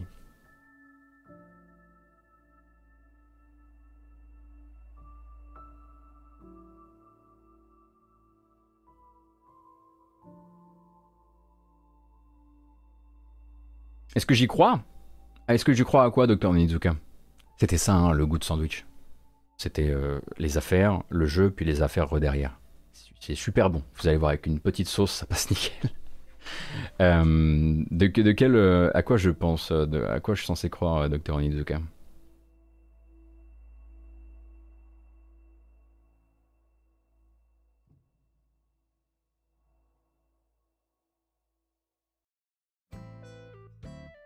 Ah, on est bien saucé, hein, les bikini. Ah, c'est sûr. Qu'ils vont bien relayer l'information sur leur décision. Euh, bah, normalement, c'est pas eux qui la relayent. Hein. D'habitude, euh, si vous voulez, euh, si vous voulez surveiller. Ah, très bien cette petite musique. Petit artisan du jeu vidéo. Voilà, ça c'est du beau jeu vidéo, ça. Vous voyez? C'est pas du tout un free-to-play à 60 balles, par exemple. Non, Gauthier, non. Pardon, pardon. J'adore le jeu. Je suis désolé. Je voulais pas dire ça. voilà. Je plaisante, évidemment. On discute. Voilà, on discute. On est juste là pour discuter. Euh, non, mais normalement, en fait, c'est pas eux qui relayent ça.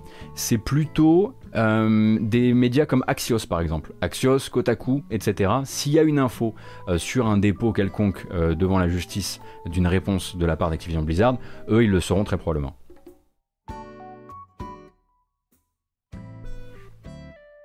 Oui, c'était un peu trop chaud cette hot take sur. Euh, euh, il faut que j'arrête. De toute façon, il faut que j'arrête les hot takes. On va rester vraiment sur le factuel là, parce qu'à chaque fois, à chaque fois, c'est le bordel. Bon, est-ce que c'est la bamboche?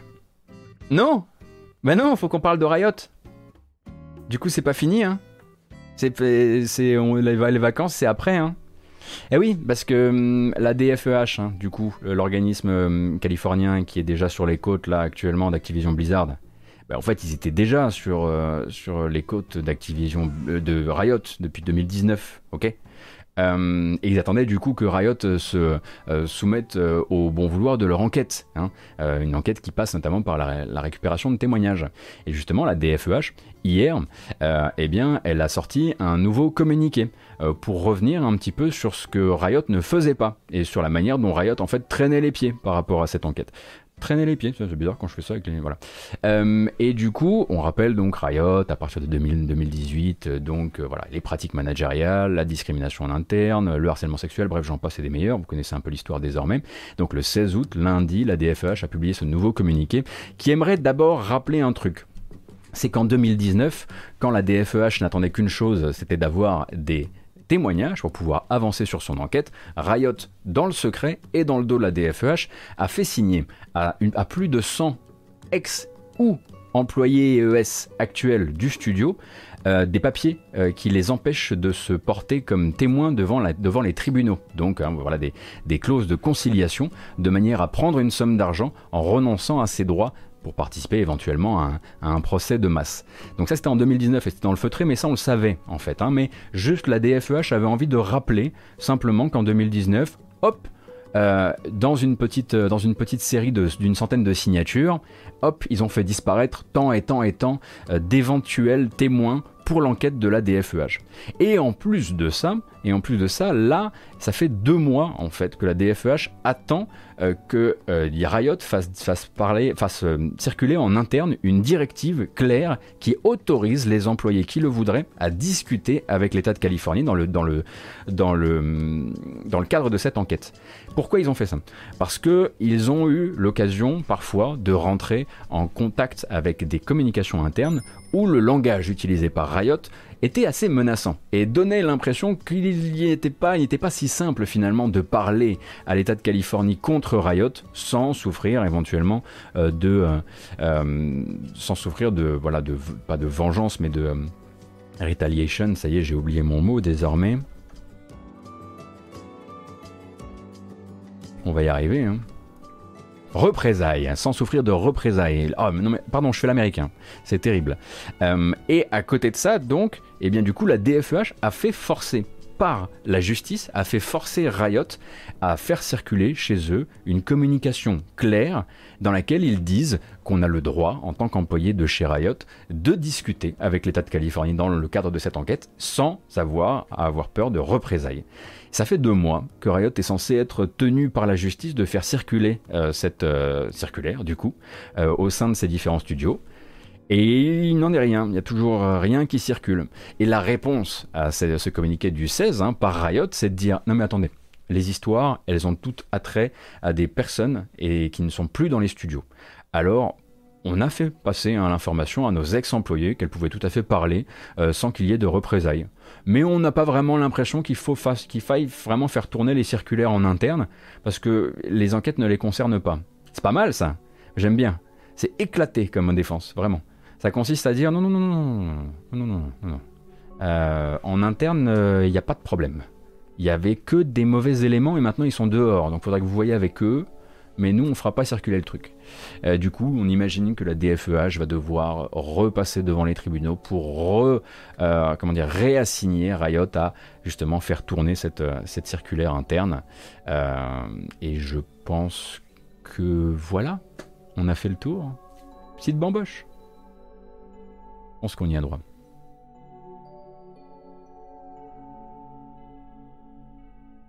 Hum, hum,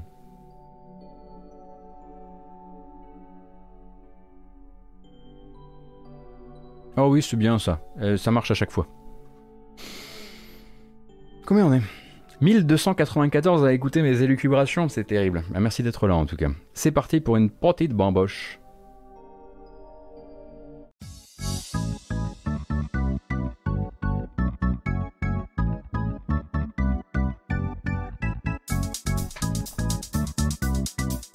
Ah La passion, le plaisir. Merci beaucoup, Diren, c'est très gentil.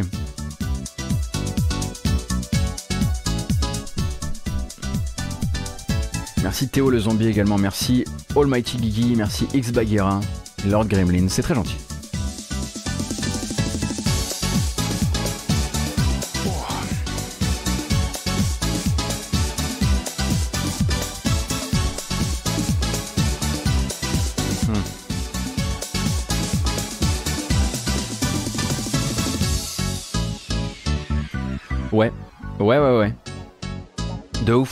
À mort. Une de mes plus belles.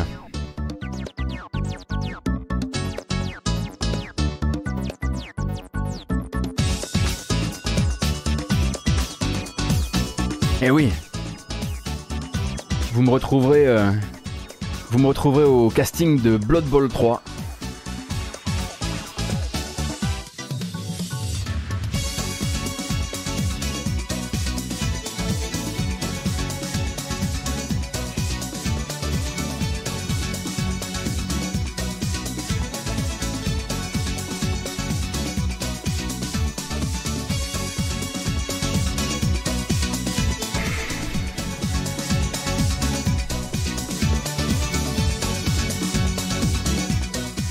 J'espère que vous allez bien en tout cas. J'espère que je vous ai pas encore plombé. J'essaie de les mettre aux bons endroits ces news. On doit les traiter, mais on les met où? On les sépare? On les met ensemble? Pour la VOD, c'est mieux de les mettre ensemble. Comme ça, voilà, les gens qui veulent zapper, ils zappent. Je comprends tout à fait. Je peux pas leur en vouloir. Euh, mais bon, il va y avoir des jeux vidéo après. Et là, on va, on va parler un petit peu de Cyberpunk 2077. Et ensuite, on regardera, euh, non pas que ce soit pas un jeu vidéo, hmm. Euh, et ensuite, on regardera effectivement euh, plein de trailers de jeux.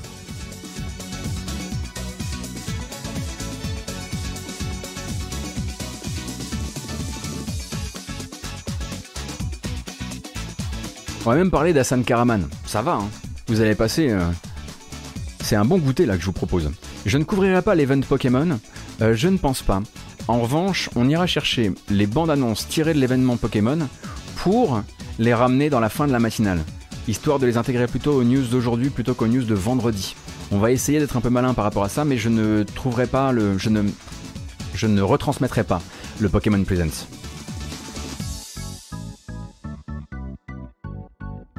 Pense que c'est terminé. En revanche, on fait plus la fête. La bamboche, c'est terminé. Voilà. C'est tout. Maintenant, vous parlez de Cyberpunk 2077. Bon, ça fait longtemps. Bon. Euh, on n'est pas là, euh, c'est pas pour vous raconter qu'il est déjà sorti du top euh, des, des jeux téléchargés sur PS4, ça on s'en doutait, c'était l'effet un peu retour, retour de l'être aimé sur le, sur le PS Store. Non, non, là on va parler du fait que Cyberpunk 2077 et globalement Kratos, s'il te plaît, Kratos son boss là. Non mais c'est pas possible. hein.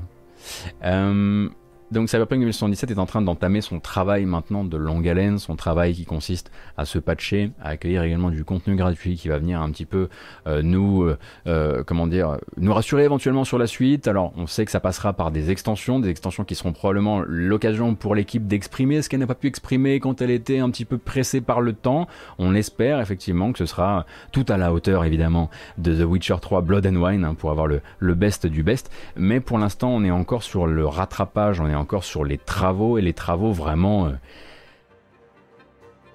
un peu difficile à regarder faire 8 mois après la sortie du jeu. hein. Donc là si vous voulez il y a le patch 1.3 euh, qui débarque dans Cyberpunk. On va parler du patch 1.3 et puis ensuite du DLC gratuit. Le patch 1.3 va venir modifier des choses en jeu, euh, des choses en jeu qui vont, eh bien, qui auraient dû être faites tout à la sortie, hein, avant la sortie évidemment. Mais que voulez-vous? On va pas refaire l'histoire. Voilà comment ça s'est passé. C'est comme ça.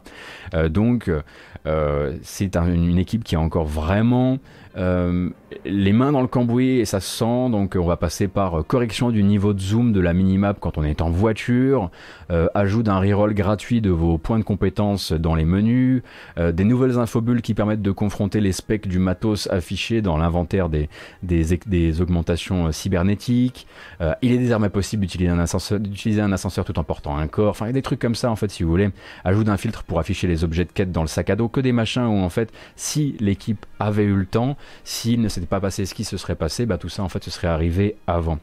Et on est vraiment en train de regarder une équipe qui, après coup, après avoir subi une cyberattaque qui l'a foutu sacrément dans la merde d'un point de vue du télétravail, après avoir essuyé bah, ce qu'on sait hein, d'un point de vue, euh, d'un point de vue, euh, d'un point de vue public, euh, critique, etc., bah, va essayer quand même de venir rattraper même les fondamentaux avant même hein, de venir euh, régler des choses qui sont finalement pas véritablement réglables, comme l'IA par exemple qui sera jamais vraiment réparée, comme comme, comme d'autres éléments du jeu où il faudra faire avec, comme les qui sont ce qu'elles sont euh, désormais.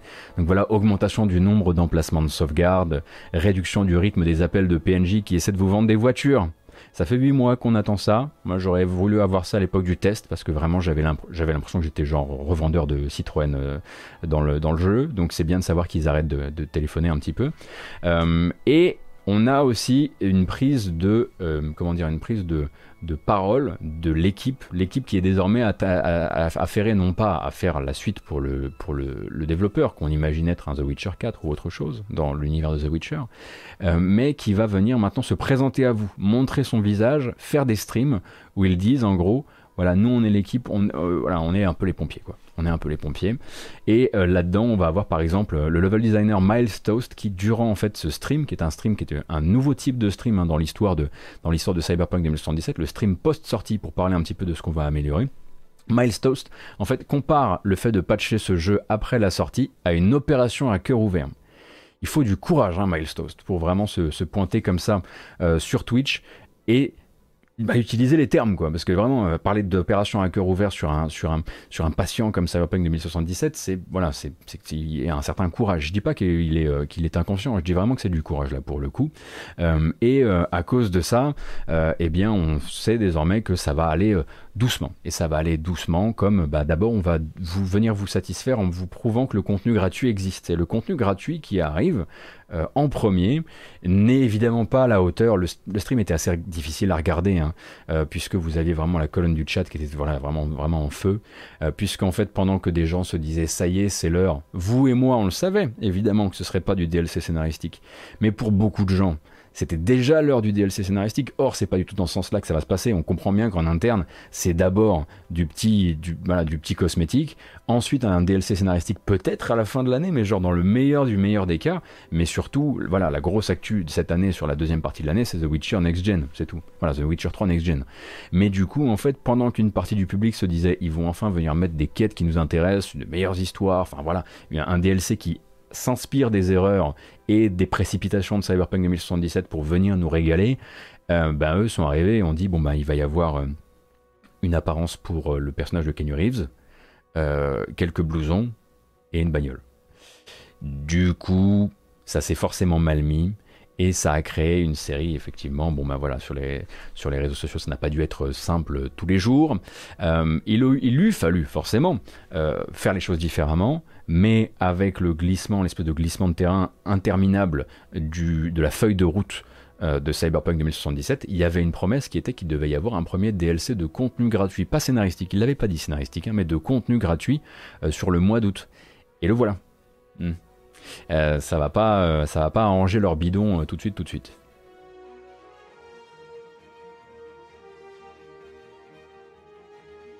Donc d'abord corriger effectivement les bugs, hein, on le voit hein, dans la, vous avez la, patch note de, du 1.3, il y a encore des bugs de quête, voilà, il y a encore des personnes, il y a encore des choses qui peuvent se bloquer, il y a encore des, trucs qui semblent être, euh, qui sont terriblement euh, mondains, on va dire quoi, qui sont, euh, qui sont un peu rat de sol comme ça, qui n'ont pas du tout l'air d'être les, les trucs qu'on pourrait attendre. On pourrait se dire, ok maintenant au bout de 8 mois, là ça va être le moment où vous allez dire, oh, ben, on a entièrement retapé ça je sais pas, le gunfeel ou autre chose, j'en sais rien. Chacun a ses griefs ou pas contre le jeu. Euh, mais là, ils en sont encore effectivement à, venir, à venir euh, euh, patcher les petits bouts dans les coins. C'est sympa, hein, City Skylines, mais c'est un peu grandiloquent quand même quand on écoute et quand on discute. Oui, pas mondain, banal. Mundane en anglais, ça voulait dire banal. C'était un faux ami et je suis tombé dedans. En revanche, ce qui est assez intéressant, c'est que dans la communication, les fameux pompiers euh, savent ce qu'il va falloir faire et le disent. Ils le disent, je crois que je n'ai pas noté la citation exacte, je suis désolé, mais il y a quelque chose du genre Nous ne savons que trop bien euh, le risque de parler de features avant qu'elles n'existent dans le jeu. Donc, on ne parlera désormais que de ce qui existe.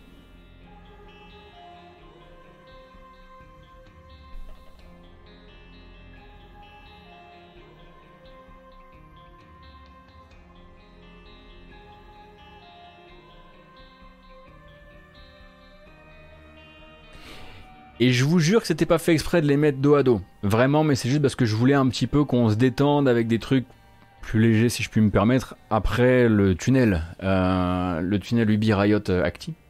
Euh, mais du coup, effectivement, on a Hassan Karaman, donc un big boss de Blue Box euh, Games, euh, qui est allé donc répondre aux questions du magazine NME. Donc, c'est le journaliste Ryan Leston qui lui a posé quelques questions à propos d'Abandon, justement, et à propos du récent fiasco autour de l'application teaser hein, pour PS5.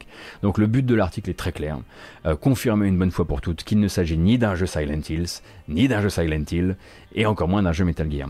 Et pour ça, en fait, le journaliste bah, se fait très honnêtement gentiment servir le pitch euh, par Hassan Karaman. Euh, projet donc euh, promet évidemment au passage hein, que Kojima n'est pas impliqué, malgré le fait que de son côté Kojima plaisante régulièrement à ce sujet, ce qui n'a pas l'air d'aider les équipes. Hassan Karaman se dit fatigué, déprimé par la situation actuelle, qui en fait, fait l'empêche de communiquer librement et d'expérimenter librement avec les nouveaux outils. Euh, alors il parle évidemment du lancement catastrophe de l'application. Il explique qu'en fait ils se sont retrouvés à court en fait de vidéos qu'ils voulaient partager, qu'ils ont coupé ce bout de vidéo pour le poster sur Twitter parce qu'ils se sont sentis pressés par les gens qui attendaient l'arrivée de l'appli. Et quand l'appli a été déployée, ils n'avaient plus rien à mettre dedans et donc ils se sont dit eh ben il faut mettre quelque chose dedans. Et ben on va remettre ce qu'on a déjà posté sur Twitter. Voilà. Euh, on ne pouvait pas la lancer sans rien, c'est ce qu'il dit en l'occurrence. Il parle aussi évidemment hein, euh, de la technique, il parle du fait que euh, voilà, il met des retards notamment de création du trailer sur l'utilisation de l'Unreal Engine 5, dont on comprend en fait que le studio l'a choisi parce que ça claque, mais sans penser du tout à la stabilité ou à la faisabilité, parce qu'on rappelle que l'Unreal Engine 5 c'est encore hein, de l'accès anticipé, tout le monde n'y a pas accès, et puis c'est encore en développement, donc c'est très risqué de faire un jeu sous, sous UE5. Et il parle évidemment du teasing du cache-œil aussi, hein, euh, qu'il considère en fait comme une grosse erreur, il le dit comme ça. Euh, mais il tente quand même la pirouette, et ça, je dois dire, il, faut la tenter, il faut la tenter. Il tente quand même. Je comprends pas, les gens pensaient y voir Silent Hills. Du coup, j'ai vraiment pas compris comment, comment d'un coup, ils sont imaginés que soudain, c'était Metal Gear Solid. Euh, je vous laisse vous renseigner sur le teasing du cache-œil. Moi, je le diffuse pas ici, ce machin. mais bon, je comprends pas. Non. Euh, donc, euh, mais après, il admet effectivement que c'est une grosse erreur. Euh, du coup, ça ressemble, hein, et voilà, mon bilan reste le même de ce côté-là. Ça ressemble vraiment. C'est François Pignon qui a tenté de se prendre pour un grand designer d'ARG et qui tente de maquiller le tout à coup d'interviews dans des médias qui sont un peu moins proches du sujet, hein, un peu plus complaisants peut-être aussi. NME, par exemple. C'est pas d'habitude là-bas qu'on va discuter des, des nouveaux jeux et des explications un peu claquées aussi. Donc, moi, j'aurais tendance à dire qu'il faut continuer Hein, à laisser ce mec tranquille. Toujours, hein. vous savez que moi je suis pas du tout là pour qu'on se voilà pour qu'on s'énerve, qu'on machin, parce que depuis le début on sent que c'est voilà, c'est fumé du voilà, c'est fumé du, du, du, fion un peu de partout. Mais surtout en fait, au-delà du fait que j'aimerais qu'on laisse ce mec tranquille avec ses erreurs, j'aimerais surtout pas être la personne qui bosse sous ses ordres, parce que euh, tes excuses elles sont mauvaises, tes justifs elles sont pourries. Et il n'y a rien qui n'est aussi malin que ce que tu crois, en fait, dans tes teasings, etc. Et. Waouh, comment j'aimerais pas bosser avec toi Vraiment, c'est tout ce que ça m'inspire maintenant. Quand je vois des communications sur de Blue Box, je me dis juste, oh il y a des gens qui doivent essayer de faire un jeu là derrière, hein, qui doivent être fatigués. Mais comme on peut être fatigué de travailler avec un, avec un molineux, même si molineux c'est un autre, un autre animal encore, hein, mais voilà.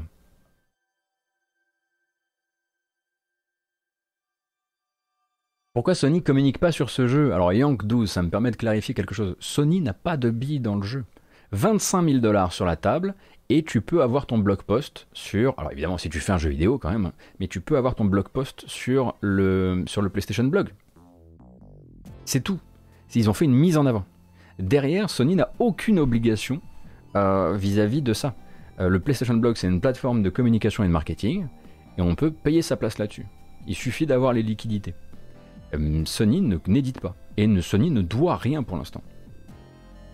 Et, même quand ils ont des billes, effectivement, jurisprudence, Hello Games. Merci beaucoup Shinto. Je vois qu'on commence à être, euh, je vois qu'on commence à être, euh, connecté. C'est vrai, c'est vrai.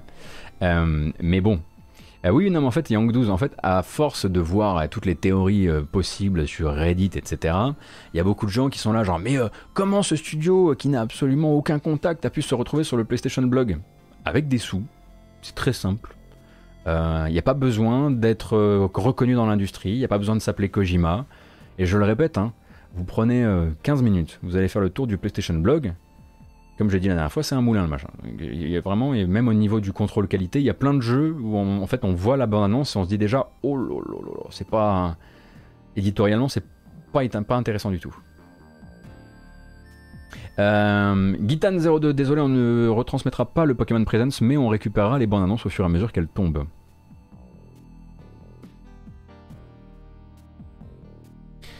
John Pipou Carman essaie de faire ce genre de buzz depuis 2015, des Kickstarter, des promesses de stream, jamais rien n'est sorti de chez eux, c'est full scam. Alors, après, moi je suis pas là non plus pour. Voilà, je, je veux pas être sentencieux du tout.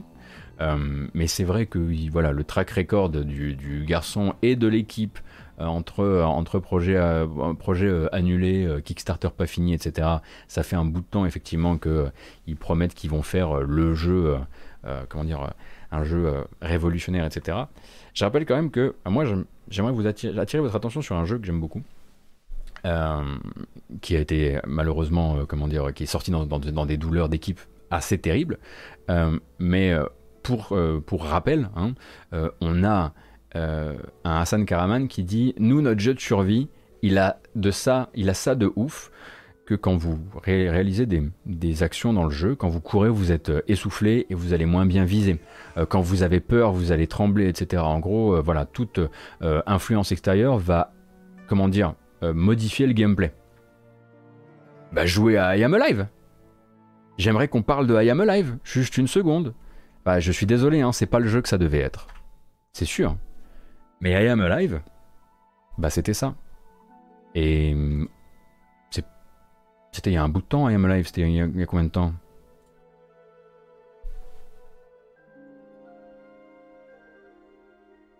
2012 2012 sur Steam, j'ose à peine imaginer. 10 ans Oui, je jouais MGS3, effectivement. Non mais que le mec ensuite effectivement dise oh là là je, parlais d'un truc où on tremble, faut prendre des anti, euh, faut prendre des, euh, faut prendre des calmants etc. Après j'ai mis un gars avec un cache-œil, j'ai pas compris pourquoi les gens sont. C'est nul, c'est nul. On dirait, on dirait moi qui ai vraiment rédigé moi-même un truc dans mon carnet de correspondance quoi.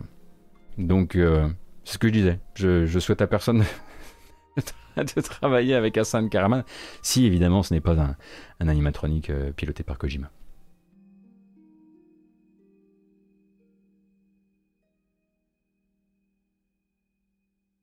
Je pense qu'on a fait le tour. On a fait le tour et on va passer sur les bandes annonces. Je propose donc qu'on fasse le tour des bandes annonces en commençant par. Alors, euh, la première n'est pas vraiment une bonne annonce, mais plutôt juste une information. Si vous avez donc accès au Nintendo Switch Online, dès aujourd'hui commence le game trial de Minecraft Dungeons. Hein. Pendant euh, quelques jours, là, vous allez avoir accès sans frais supplémentaires à Minecraft Dungeons. Donc n'hésitez pas à faire le téléchargement. C'est typiquement le genre de jeu, si vous n'avez pas de Game Pass, parce que le jeu est sur le Game Pass, qui, euh, comment dire, suscite la curiosité, mais pas forcément l'achat. Du coup, c'est peut-être l'occasion pour vous de vous faire un avis. Autre info, alors celle-ci en revanche je l'ai prise limite comme un petit couteau dans le dos, merci les mecs. Hein. Young Souls, qu'on attend depuis 3 ans, hein, que moi j'ai essayé à une Gamescom il y a 1000 ans quand il s'appelait même pas encore Young Souls, est sorti, mais sur Stadia. Et c'est nous qu'on doit attendre maintenant sur les vraies plateformes. Pardon, je voulais pas. Bon bref, Stadia d'abord, et puis ce sera à l'automne pour nous. Euh, bonne annonce donc pour Young Souls.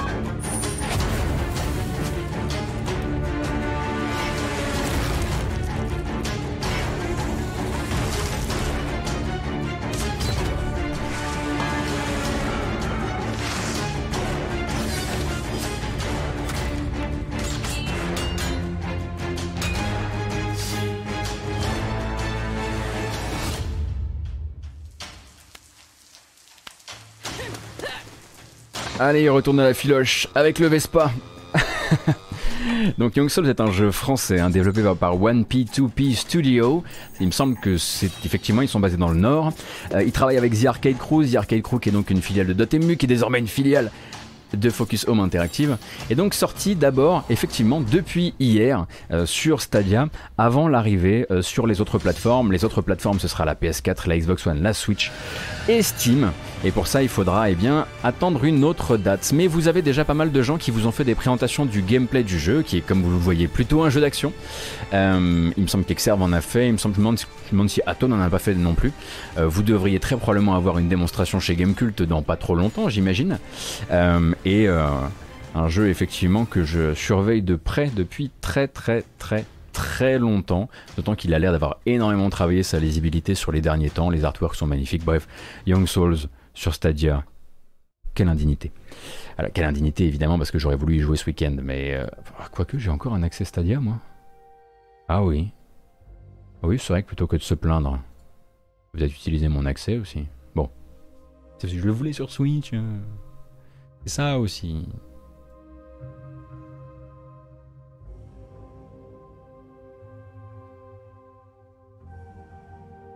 Alors, bah du coup, effectivement, peut-être que ce week-end on y jouera. Voilà, peut-être que ce week-end on streamera un peu du Young Souls. Je sais pas parce que les autres l'ont déjà fait que qu'il faut que je qu'il faut que je m'abstienne. Rappelle aussi tant qu'on est dans les jours déjà des choses qui sont déjà sorties que la démo de Tales of Arise, le dernier Tales of, le futur Tales of en l'occurrence, est déjà sorti et disponible. Alors pas sur PC mais sur PS5, sur Xbox, euh, sur PS5, sur PS4 et sur Xbox. Euh, donc euh, pour l'occasion, je vous propose de regarder une petite publicité japonaise du jeu de 30 secondes. Rien à voir hein, comme d'habitude avec les pubs. Et ensuite on enchaînera sur la suite. Classique.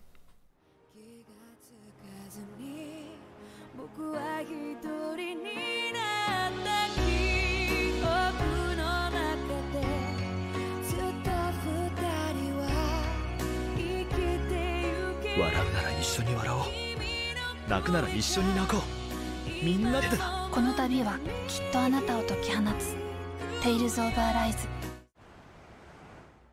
J'ai entendu ce Baby One pleurer d'ici, hein, vraiment de cette pièce je l'ai entendu, donc la démo dispo dès à présent, vous êtes tranquille, vous pouvez vous la télécharger, vous pouvez l'essayer, vous pouvez aller chez effectivement Kamui ce soir qui risque de la streamer si je comprends bien. Euh, voyons, tant que j'y suis. Ah, j'ai pris des engagements. Je n'y peux rien, j'ai pris des engagements, mais, mais, mais, le 19 août. Oui, le 19 août, on est encore dedans. La modération m'a fait jurer. Parce qu'il paraît que c'est important. Malgré, malgré l'absence d'un code réseau de qualité pour le jeu, euh, l'arrivée du personnage de Baiken dans euh, Samurai Showdown, donc qui est un personnage qui vient de Guilty Gear, elle arrive dans la saison 3, le 19 août. Ah, ça c'est du. Vous allez voir, hein, ça c'est de la DA. Euh, on sent bien toute la patte Gotos, quoi. Hein, L'amateur de XCOM, euh, de Humankind, de Céleste, de Subnautica. Là, on sent vraiment la maison, vous allez voir.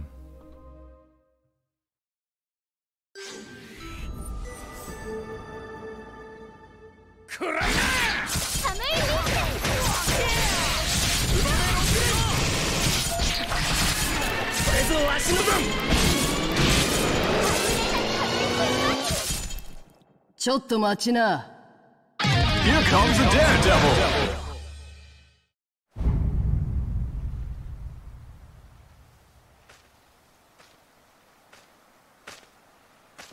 待ってたぜ。さあ抜きな。てめえの浮世はここでしまいだよ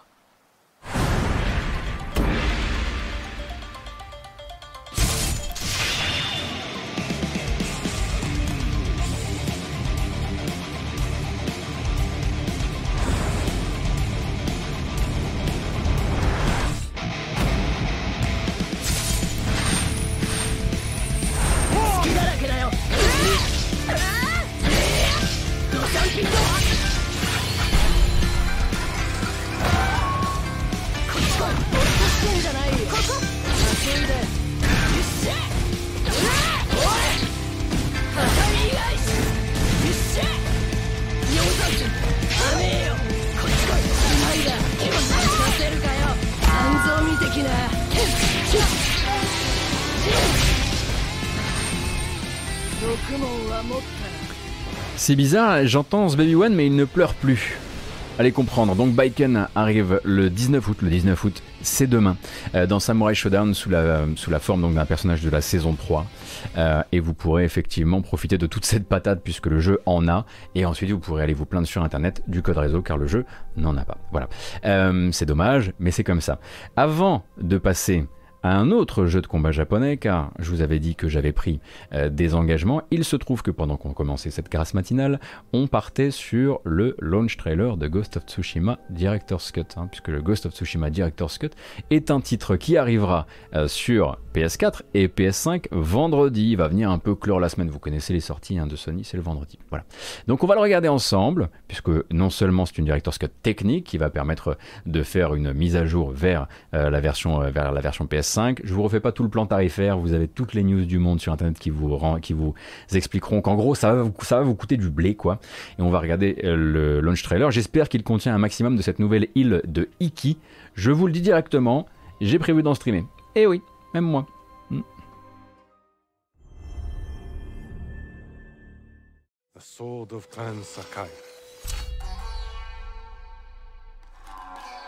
saved lives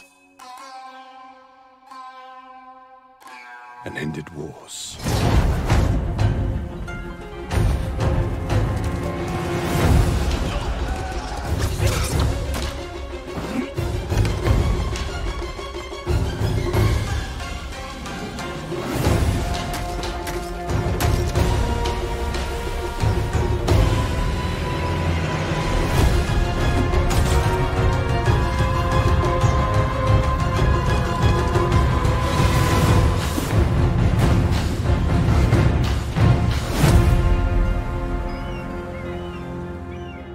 J'ai vu un chat. C'est le Gauthier, j'ai vu un chat. J'ai vu un chat. J'ai vu un chat. Euh, je pensais qu'il y avait que des singes sur l'île d'Iki, mais il y a également des chats.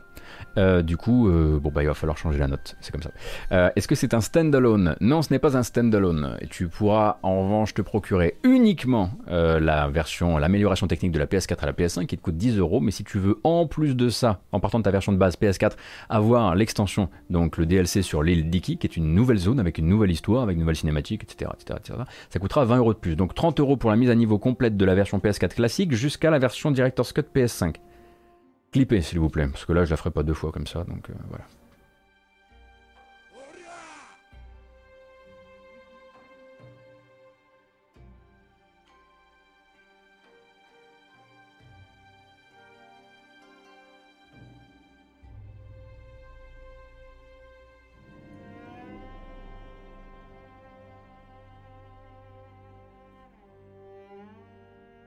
Alors, nous on va continuer. Il nous reste quelques bandes annonces et puis on va se laisser du temps parce qu'ensuite arriveront celles de Pokémon qui vont s'imbriquer comme ça en dessous. Si tout est bien fait, si tout est bien prévu, normalement tout ça, ça doit fonctionner au poil. C'est fait pour, en tout cas. Alors, attendez une seconde. Il faut que je vérifie si ça, ça fonctionne comme ça devrait fonctionner parce que petit problème technique en ce moment et je suis emmerdé par les trailers qui ne font pas leur boulot. Oi, oi, oi, oi, oi, doucement, doucement. Oui, très bien.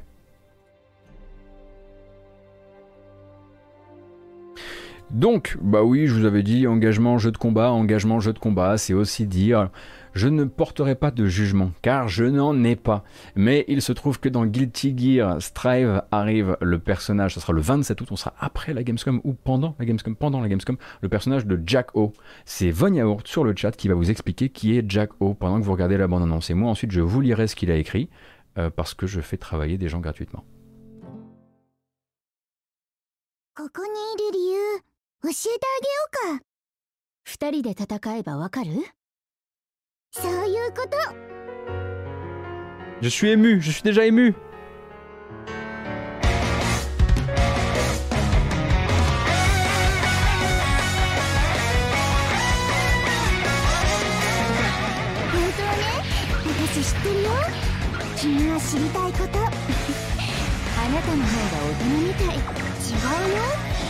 人との子供城のてっぺんから眺めるだけじゃ友達は作れない。いつまでここにいるつもり？アリアバチャン。物は二面によって変わる。このままの方が都合がいいことあるからね。いいね。そのノリは好きだよ。じゃ行こうか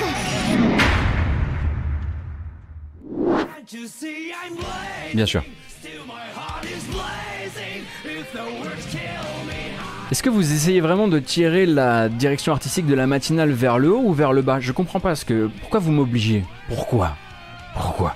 Bref, Jacko donc arrive le 27 août euh, dans Guilty Gear Strives, donc une annonce qui vous permettra peut-être euh, de, de rejoindre le jeu si c'est votre personnage de cœur. Je n'en sais absolument rien, mais effectivement, elle a l'air de se battre avec des mignons et d'avoir un rapport quelconque avec Halloween, je crois, je sais plus.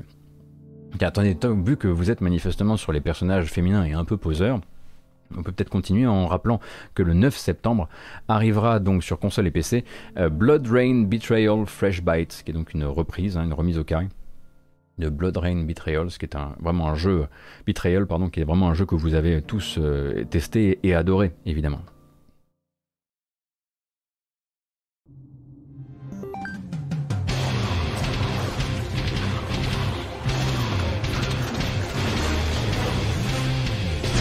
Guess who's back?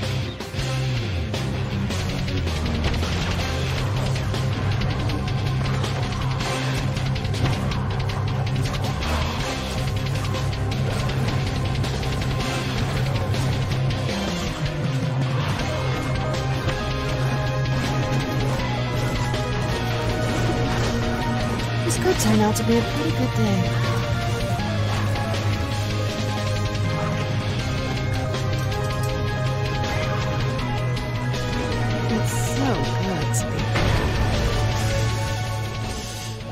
Bon là, si vous voulez, euh, on n'est déjà pas sur euh, de l'incroyable, incroyable jeu. WayForward va faire ce qu'ils peuvent hein, avec le jeu. Hop, hop, hop, hop, pas trop vite, va faire ce qu'ils peuvent avec le jeu, c'est sûr. Bon, un jeu des années 2000, euh, développé par Terminal Reality, qui n'avait pas eu une incroyable, une incroyable réception en l'occurrence, et qui revient là, effectivement, avec, avec avec quelques reprises, quelques remises au carré, toujours sa bande originale qui, il me semble, déjà à l'époque était signée Jake Kaufman je dis pas trop d'âneries.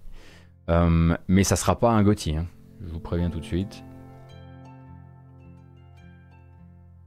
Donc cette version Fresh Byte, c'est là j'ai récupéré les infos officielles, supportera les résolutions modernes allant jusqu'à la 4K, mais s'offre également un tout nouveau casting de voix avec des noms désormais bien connus comme Troy Baker, Laura Bailey, Todd Abercorn et Patrick Seitz. Donc Troy Baker effectivement rajoute un nouveau jeu euh, à, son, euh, à son escarcelle, puisque voilà, du coup voilà, c'était le dernier jeu qui manquait, Blood Rain Betrayal, c'était le seul jeu où il n'y avait pas une voix de Troy Baker dedans. Du coup maintenant il a, il a toute la collecte.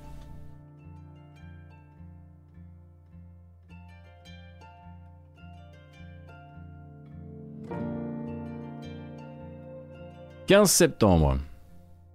15 septembre, rendez-vous pour de l'action, de la plateforme, du très très très joli pixel art. Vous serez sur je ne sais plus quelle plateforme, mais je suis sûr que le trailer va me le dire. Le jeu s'appelle Flynn, double point, Son of Crimson. Crimson.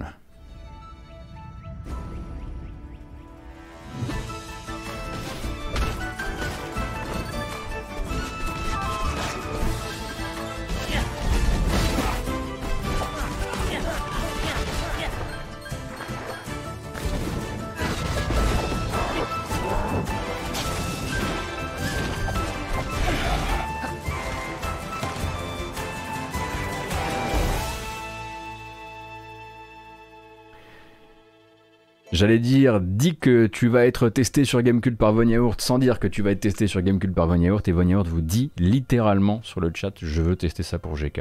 Je suis dans ton mind, frère. Je te connais. Tu es à la marionnette. Euh, le 16 septembre, le lendemain, c'est la fin d'une blague ou le début d'un bon jeu? Euh, On sait toujours pas. Mais ce sera l'occasion de sortir Skatebird.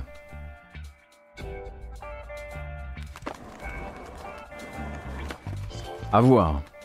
Les dernières fois où Skatebird s'est pointé, notamment sur les festivals euh, démo, alors c'est pas la toute dernière bande annonce, hein. actuellement il n'y en a pas de nouvelles nouvelles. Euh, donc il s'est pointé en démo sur Steam. Il y a plutôt eu un côté genre Ah, oui, sympa la blague. Donc il faudra voir, ma foi, et pour ça il faudra attendre le 16 septembre. Désolé, hein, encore un peu de patience, c'est bientôt fini les bandes annonces de Skateboard. On va continuer direct avec War Mongrels. War Mongrels, je vous en avais parlé il y a quelques temps maintenant. Il s'agit d'un commando-like, un commando-like qui va euh, se passer durant la Seconde Guerre mondiale, sauf que vous allez jouer des déserteurs allemands. Vous allez voir, hein, il y a quasiment tout dedans. Le jeu devait sortir en septembre. Il sortira finalement le 19 octobre sur PC, sur Steam et Epic Game Store. As you know, I deserted the Wehrmacht in 44, but I've told you enough about me already. I don't really know if I would have made it if it wasn't for Avol, my friend from the army. That guy was a real deal. Huge, strong Silesian miner who was drafted into the Wehrmacht. He was a pain for any superior. More uncontrollable and rebellious than you can even imagine. But after we deserted, I believe he started to discover sense, meaning in this war. Especially after we met Lucas. He was actually the first person who gave us some sort of direction. Lithuanian, sort of small. Bon ben c'est de l'accent américain. En revanche. How did that happen? We were on the run, without any destination. Then we had to stop in Panari where we met Lucas. Wait, have you have you heard about the massacre in Panari? Uh, no. You should read about that Donc c'est effectivement l'histoire d'un groupe de soldats de la Wehrmacht sur le front de l'Est qui vont décider de euh, déserter et de commencer à saboter des opérations de la Wehrmacht. Donc, c'est effectivement, on l'avait déjà dit et on le rappelle, par les développeurs d'un certain Hatred qui, depuis euh, quelque temps, de jeu en jeu, essaie de toucher à des sujets un peu moins polémiques ou sulfureux pour le dernier, on espère qu'il le gère bien, du coup, hein, parce que euh, déjà avec un trailer qui fait qui part vraiment sur un délire de euh, vous avez entendu parler de ça, vous avez entendu parler de ça, donc il y a une, espèce de promesse de documentation quelque part. Euh, et on va continuer donc avec le 21 octobre, un petit peu plus loin, deux jours plus loin, un jeu que je vous ai déjà montré aussi, un jeu français, un jeu de puzzle et de réflexion où vous allez passer entre deux dimensions, entre une jeune fille et son nounours sur deux vraiment euh, deux types de gameplay. Je sais pas si vous vous souvenez de Tandem A Tale of Shadows qui arrive sur console et PC. Il n'y a pas de nouvelle bande-annonce, du coup je vous montre l'ancienne bande-annonce qu'on avait déjà regardée.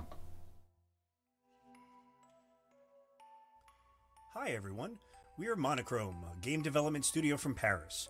We are working on our new game called Tandem, A Tale of Shadows, which is a game combining adventure, puzzle, and platformer elements.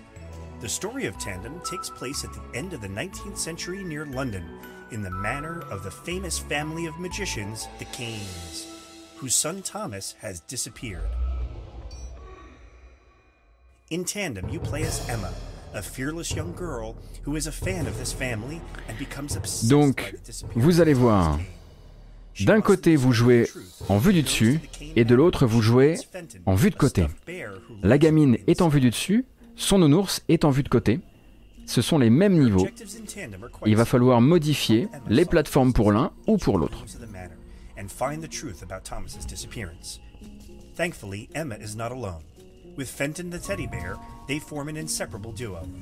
C'est intéressant, effectivement, avec la projection de sa lumière, la projection de l'ombre, on crée un sol. The shadows created by Emma help Fenton make his way through each room where he can in turn help Emma. Tandem brings a dual gameplay full of style and variations. As you can see from this video, we also put a lot of attention to the art and to the immersion we want to bring to the players. Attention, en revanche, ce n'est pas un jeu en coopération, hein. c'est un jeu où vous jouez tout seul et vous permutez entre les deux dimensions de jeu. Donc Tandem A Tale of Shadows, c'est le 21 octobre sur console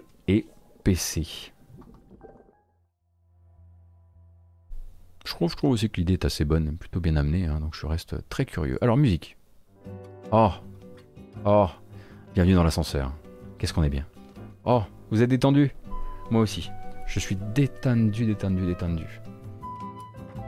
Bon, là, j'avoue que pour le dernier, dernière bande-annonce, c'est un peu récrac. Euh, mais c'est pas grave, parce qu'ensuite, il va y avoir celles de Pokémon qui vont arriver, donc tout va bien se passer. Et globalement, personne n'aura à souffrir. La prochaine bande-annonce, je le disais, c'est une que j'ai oublié de vous amener et elle date en fait euh, du, euh, de la petite collection de rétro FPS ou de fast FPS euh, que je vous avais amené lundi. Celui-ci en fait s'appelle Power Slave Exhumed. Ça vous rappelle quelque chose? C'est parce que chez nous, le jeu s'appelait pas Power Slave, mais Exhumed du coup. Euh, mais là, il va s'appeler les deux, comme ça, sur tous les territoires, on saura de quoi il s'agit. C'est une reprise en fait, hein. c'est un remaster de Exhumed, comme on, l'appelait quand on était ado, euh, qui a été annoncé par Night Dive. Vous savez, Night Dive, c'est les gens qui remasterent les jeux qu'on voulait pas forcément voir remasterisés, genre Shadowman ou Turok. Je sais que j'énerve quelqu'un sur le chat, et c'est un plaisir personnel.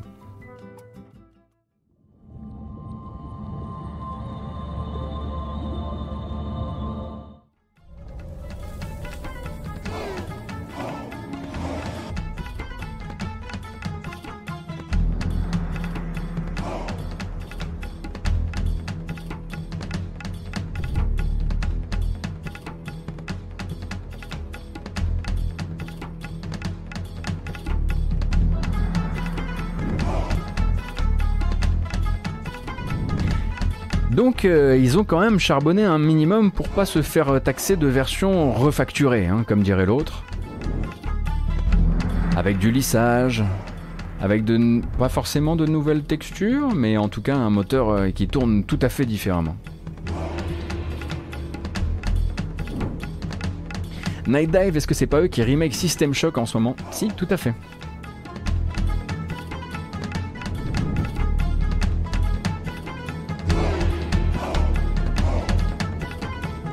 Ça, c'est leur grand remaster. À côté de ça, ils font plein de petits remasters un peu techniques comme ça rapidement.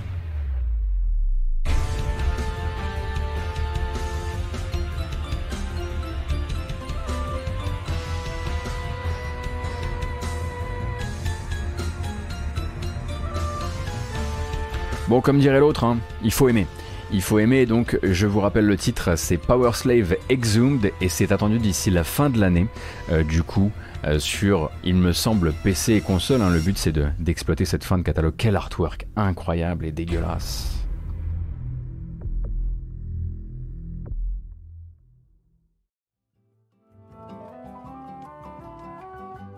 Ceci fait, je pense qu'on peut se diriger vers quelques petites bandes annonces. Alors, Qu'est-ce que c'est que cette petite bande-annonce de Pokémon brillant, diamant brillant et perle scintillante C'est comme ça qu'on dit? Bref, elle est déjà tombée. Et du coup, on peut la regarder très rapidement. Elle dure 3 minutes 36. J'en profiter moi pour aller boire un coup. Je vous montre ça. Et ensuite, on passe à quasiment la fin de cette grâce matinale. Hein. Si, c'est vrai, je vous jure, c'est vrai.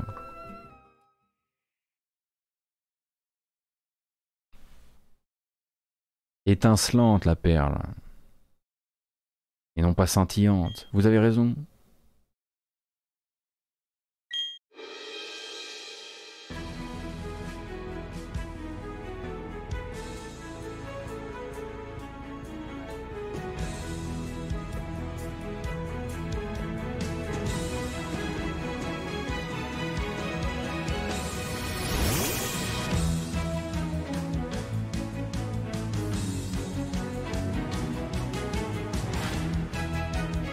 Oh, je suis pas parti finalement parce que.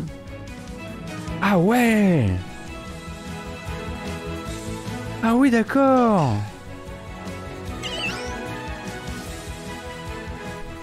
C'est. C'est particulier, n'est-ce pas?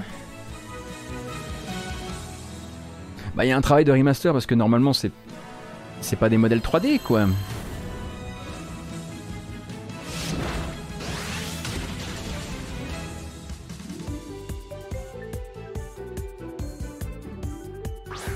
Ah, je vous laisse, je comprends rien.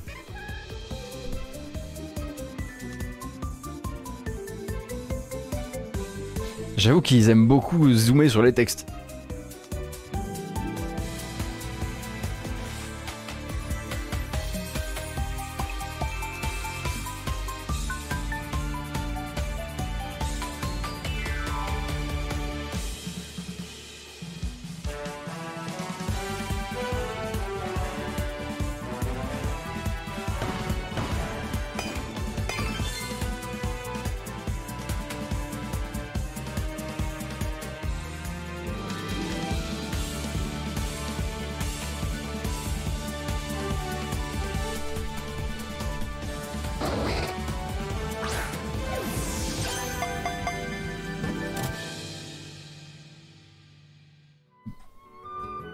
Paniquez pas, ça va bien se passer.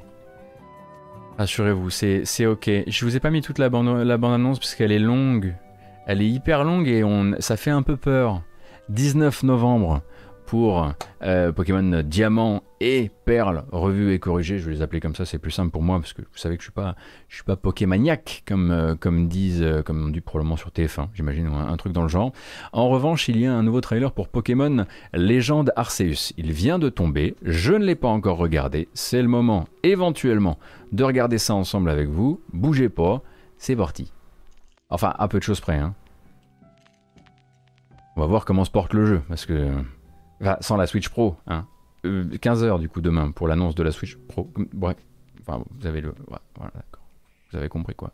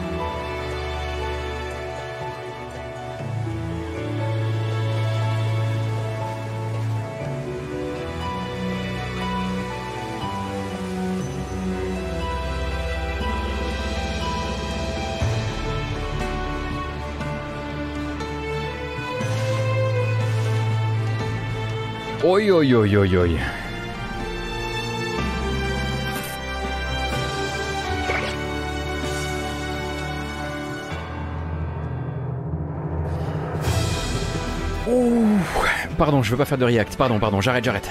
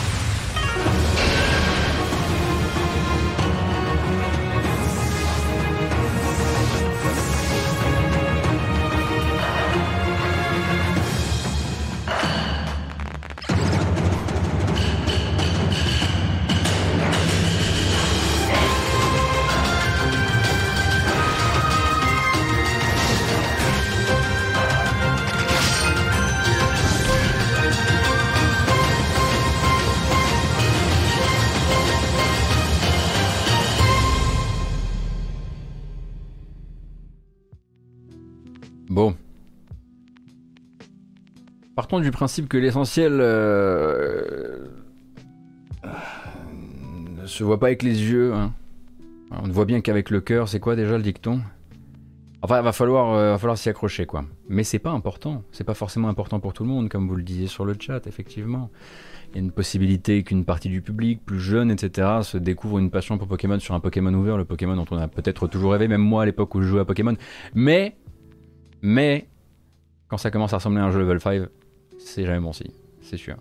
Donc c'est sûr que pour vous qui espériez le Breath of the Wild de Pokémon, euh, cependant au niveau des, voilà, de, la mécanique, du gameplay, etc., ça a l'air assez intéressant effectivement de pouvoir euh, faire un petit peu ce qu'on veut, éventuellement euh, esquiver les Pokémon, éventuellement même procéder à de la discrétion. J'ai cru comprendre que j'ai cru voir de la discrétion dans cette bande-annonce. et donc au moins ça ne rame pas. Alors, euh, ce qui a dû pu être consenti effectivement pour que ça, ne pas est manifestement certain. Voilà, on va dire ça comme ça, certain, hein, puisque c'est vrai que c'est très dénué, très dépouillé. On dirait un peu Shelter. Je sais pas si vous connaissez Shelter, la série de jeux avec des petits animaux, des lynx, euh, des éléphants, tout ça. Ça rappelle un peu ça, effectivement. Limite, on voudrait que le jeu aille un peu plus loin, pour, dans, l'espèce de, euh, euh, comment dire, dans l'espèce de figuratif enfin pas du figuratif mais de l'abstrait voilà de l'abstrait papercraft etc parce que là c'est entre deux eaux. Et du coup effectivement ça ça choque. Ça choque ça choque. Bon que dire? Je suis désolé d'avoir terminé là-dessus, hein, mais bon, c'était les deux seules bandes annonces qui étaient vraiment poussées pour l'occasion. Arceus a donné des nouvelles, maintenant il ne rame plus, mais il va falloir aussi accepter euh, comment dire, accepter euh, ce que eux font. Et effectivement, ce que eux font, c'est, euh, comme vous le dites très bien sur, le, chat, c'est qu'il n'y a pas la puissance de Nintendo direct en termes de, voilà, en termes de développement, en termes de connaissance de la machine, en termes de plein de choses. Je peux donner l'impression de leur chercher des, leur chercher des, comment dire, des excuses, mais c'est aussi parce que je suis persuadé que derrière nous qui ne sommes peut-être plus la cible, bah moi déjà pas du tout, mais peut-être, voilà, je parle surtout pour vous, il doit y avoir d'autres générations qui vont s'en voilà, qui vont s'en coltiner, enfin qui vont s'en tamponner pas mal quoi. Certains jeux, certains jeux de ma vie d'enfant sont des jeux obje je vais pas dire objectivement parce que je déteste cette expression, mais des jeux quand même très moches, hein, avec leur recul très très très très moche. Voilà. Il y a également hein, une Nintendo Switch Lite Pokémon qui a été annoncée, euh, mais vous savez que je voilà.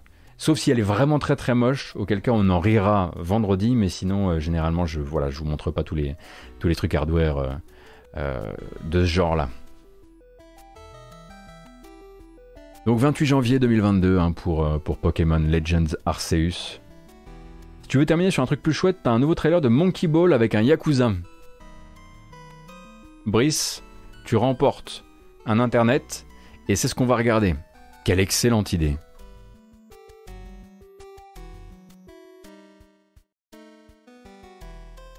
Non, non, il n'y a pas de Nintendo Direct vendredi Short Il y a juste moi et euh, la grâce matinale du vendredi. Hein. On rappelle cette, euh, cette semaine, trois euh, rendez-vous lundi, mercredi, vendredi. Allez, Super Monkey Ball Banana Mania avec la. Voilà, Kazuma Kiryu. Il y en a pour 29, 29 secondes, accrochez-vous, je suis sûr que ça fera plaisir à, à plein de gens, n'est-ce pas? Hein?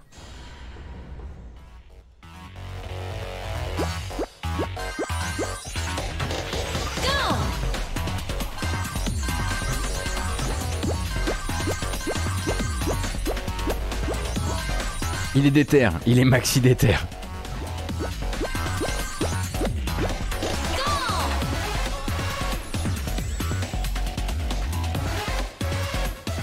C'est toujours le 5 octobre hein, pour euh, Banana Mania. De ce côté-là, il n'y a, a, rien qui bouge. Là, on a fait le tour. C'est bon.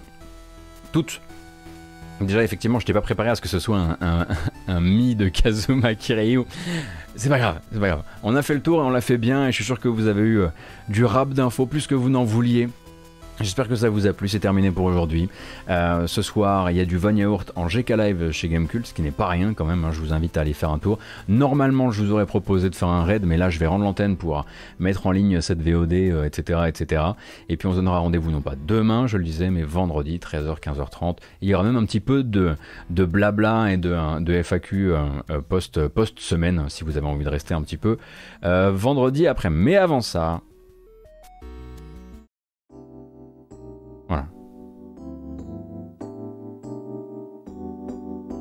Ça va mieux, hein. Ah.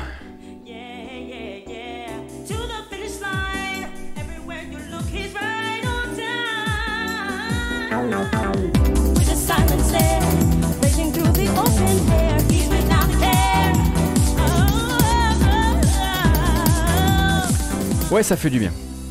C'est pas mal du tout.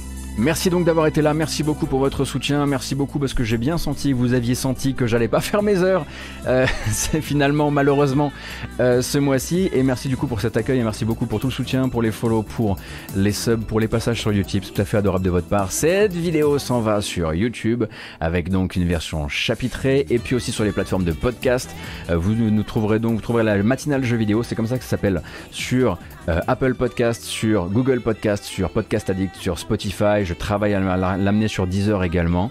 Euh, et puis si vous voulez toujours soutenir la chaîne euh, au-delà de ce, qui se passe sur euh, Twitch, vous pouvez le faire sur Utip avec la page utip.io slash gotos. J'ai tout dit, à part.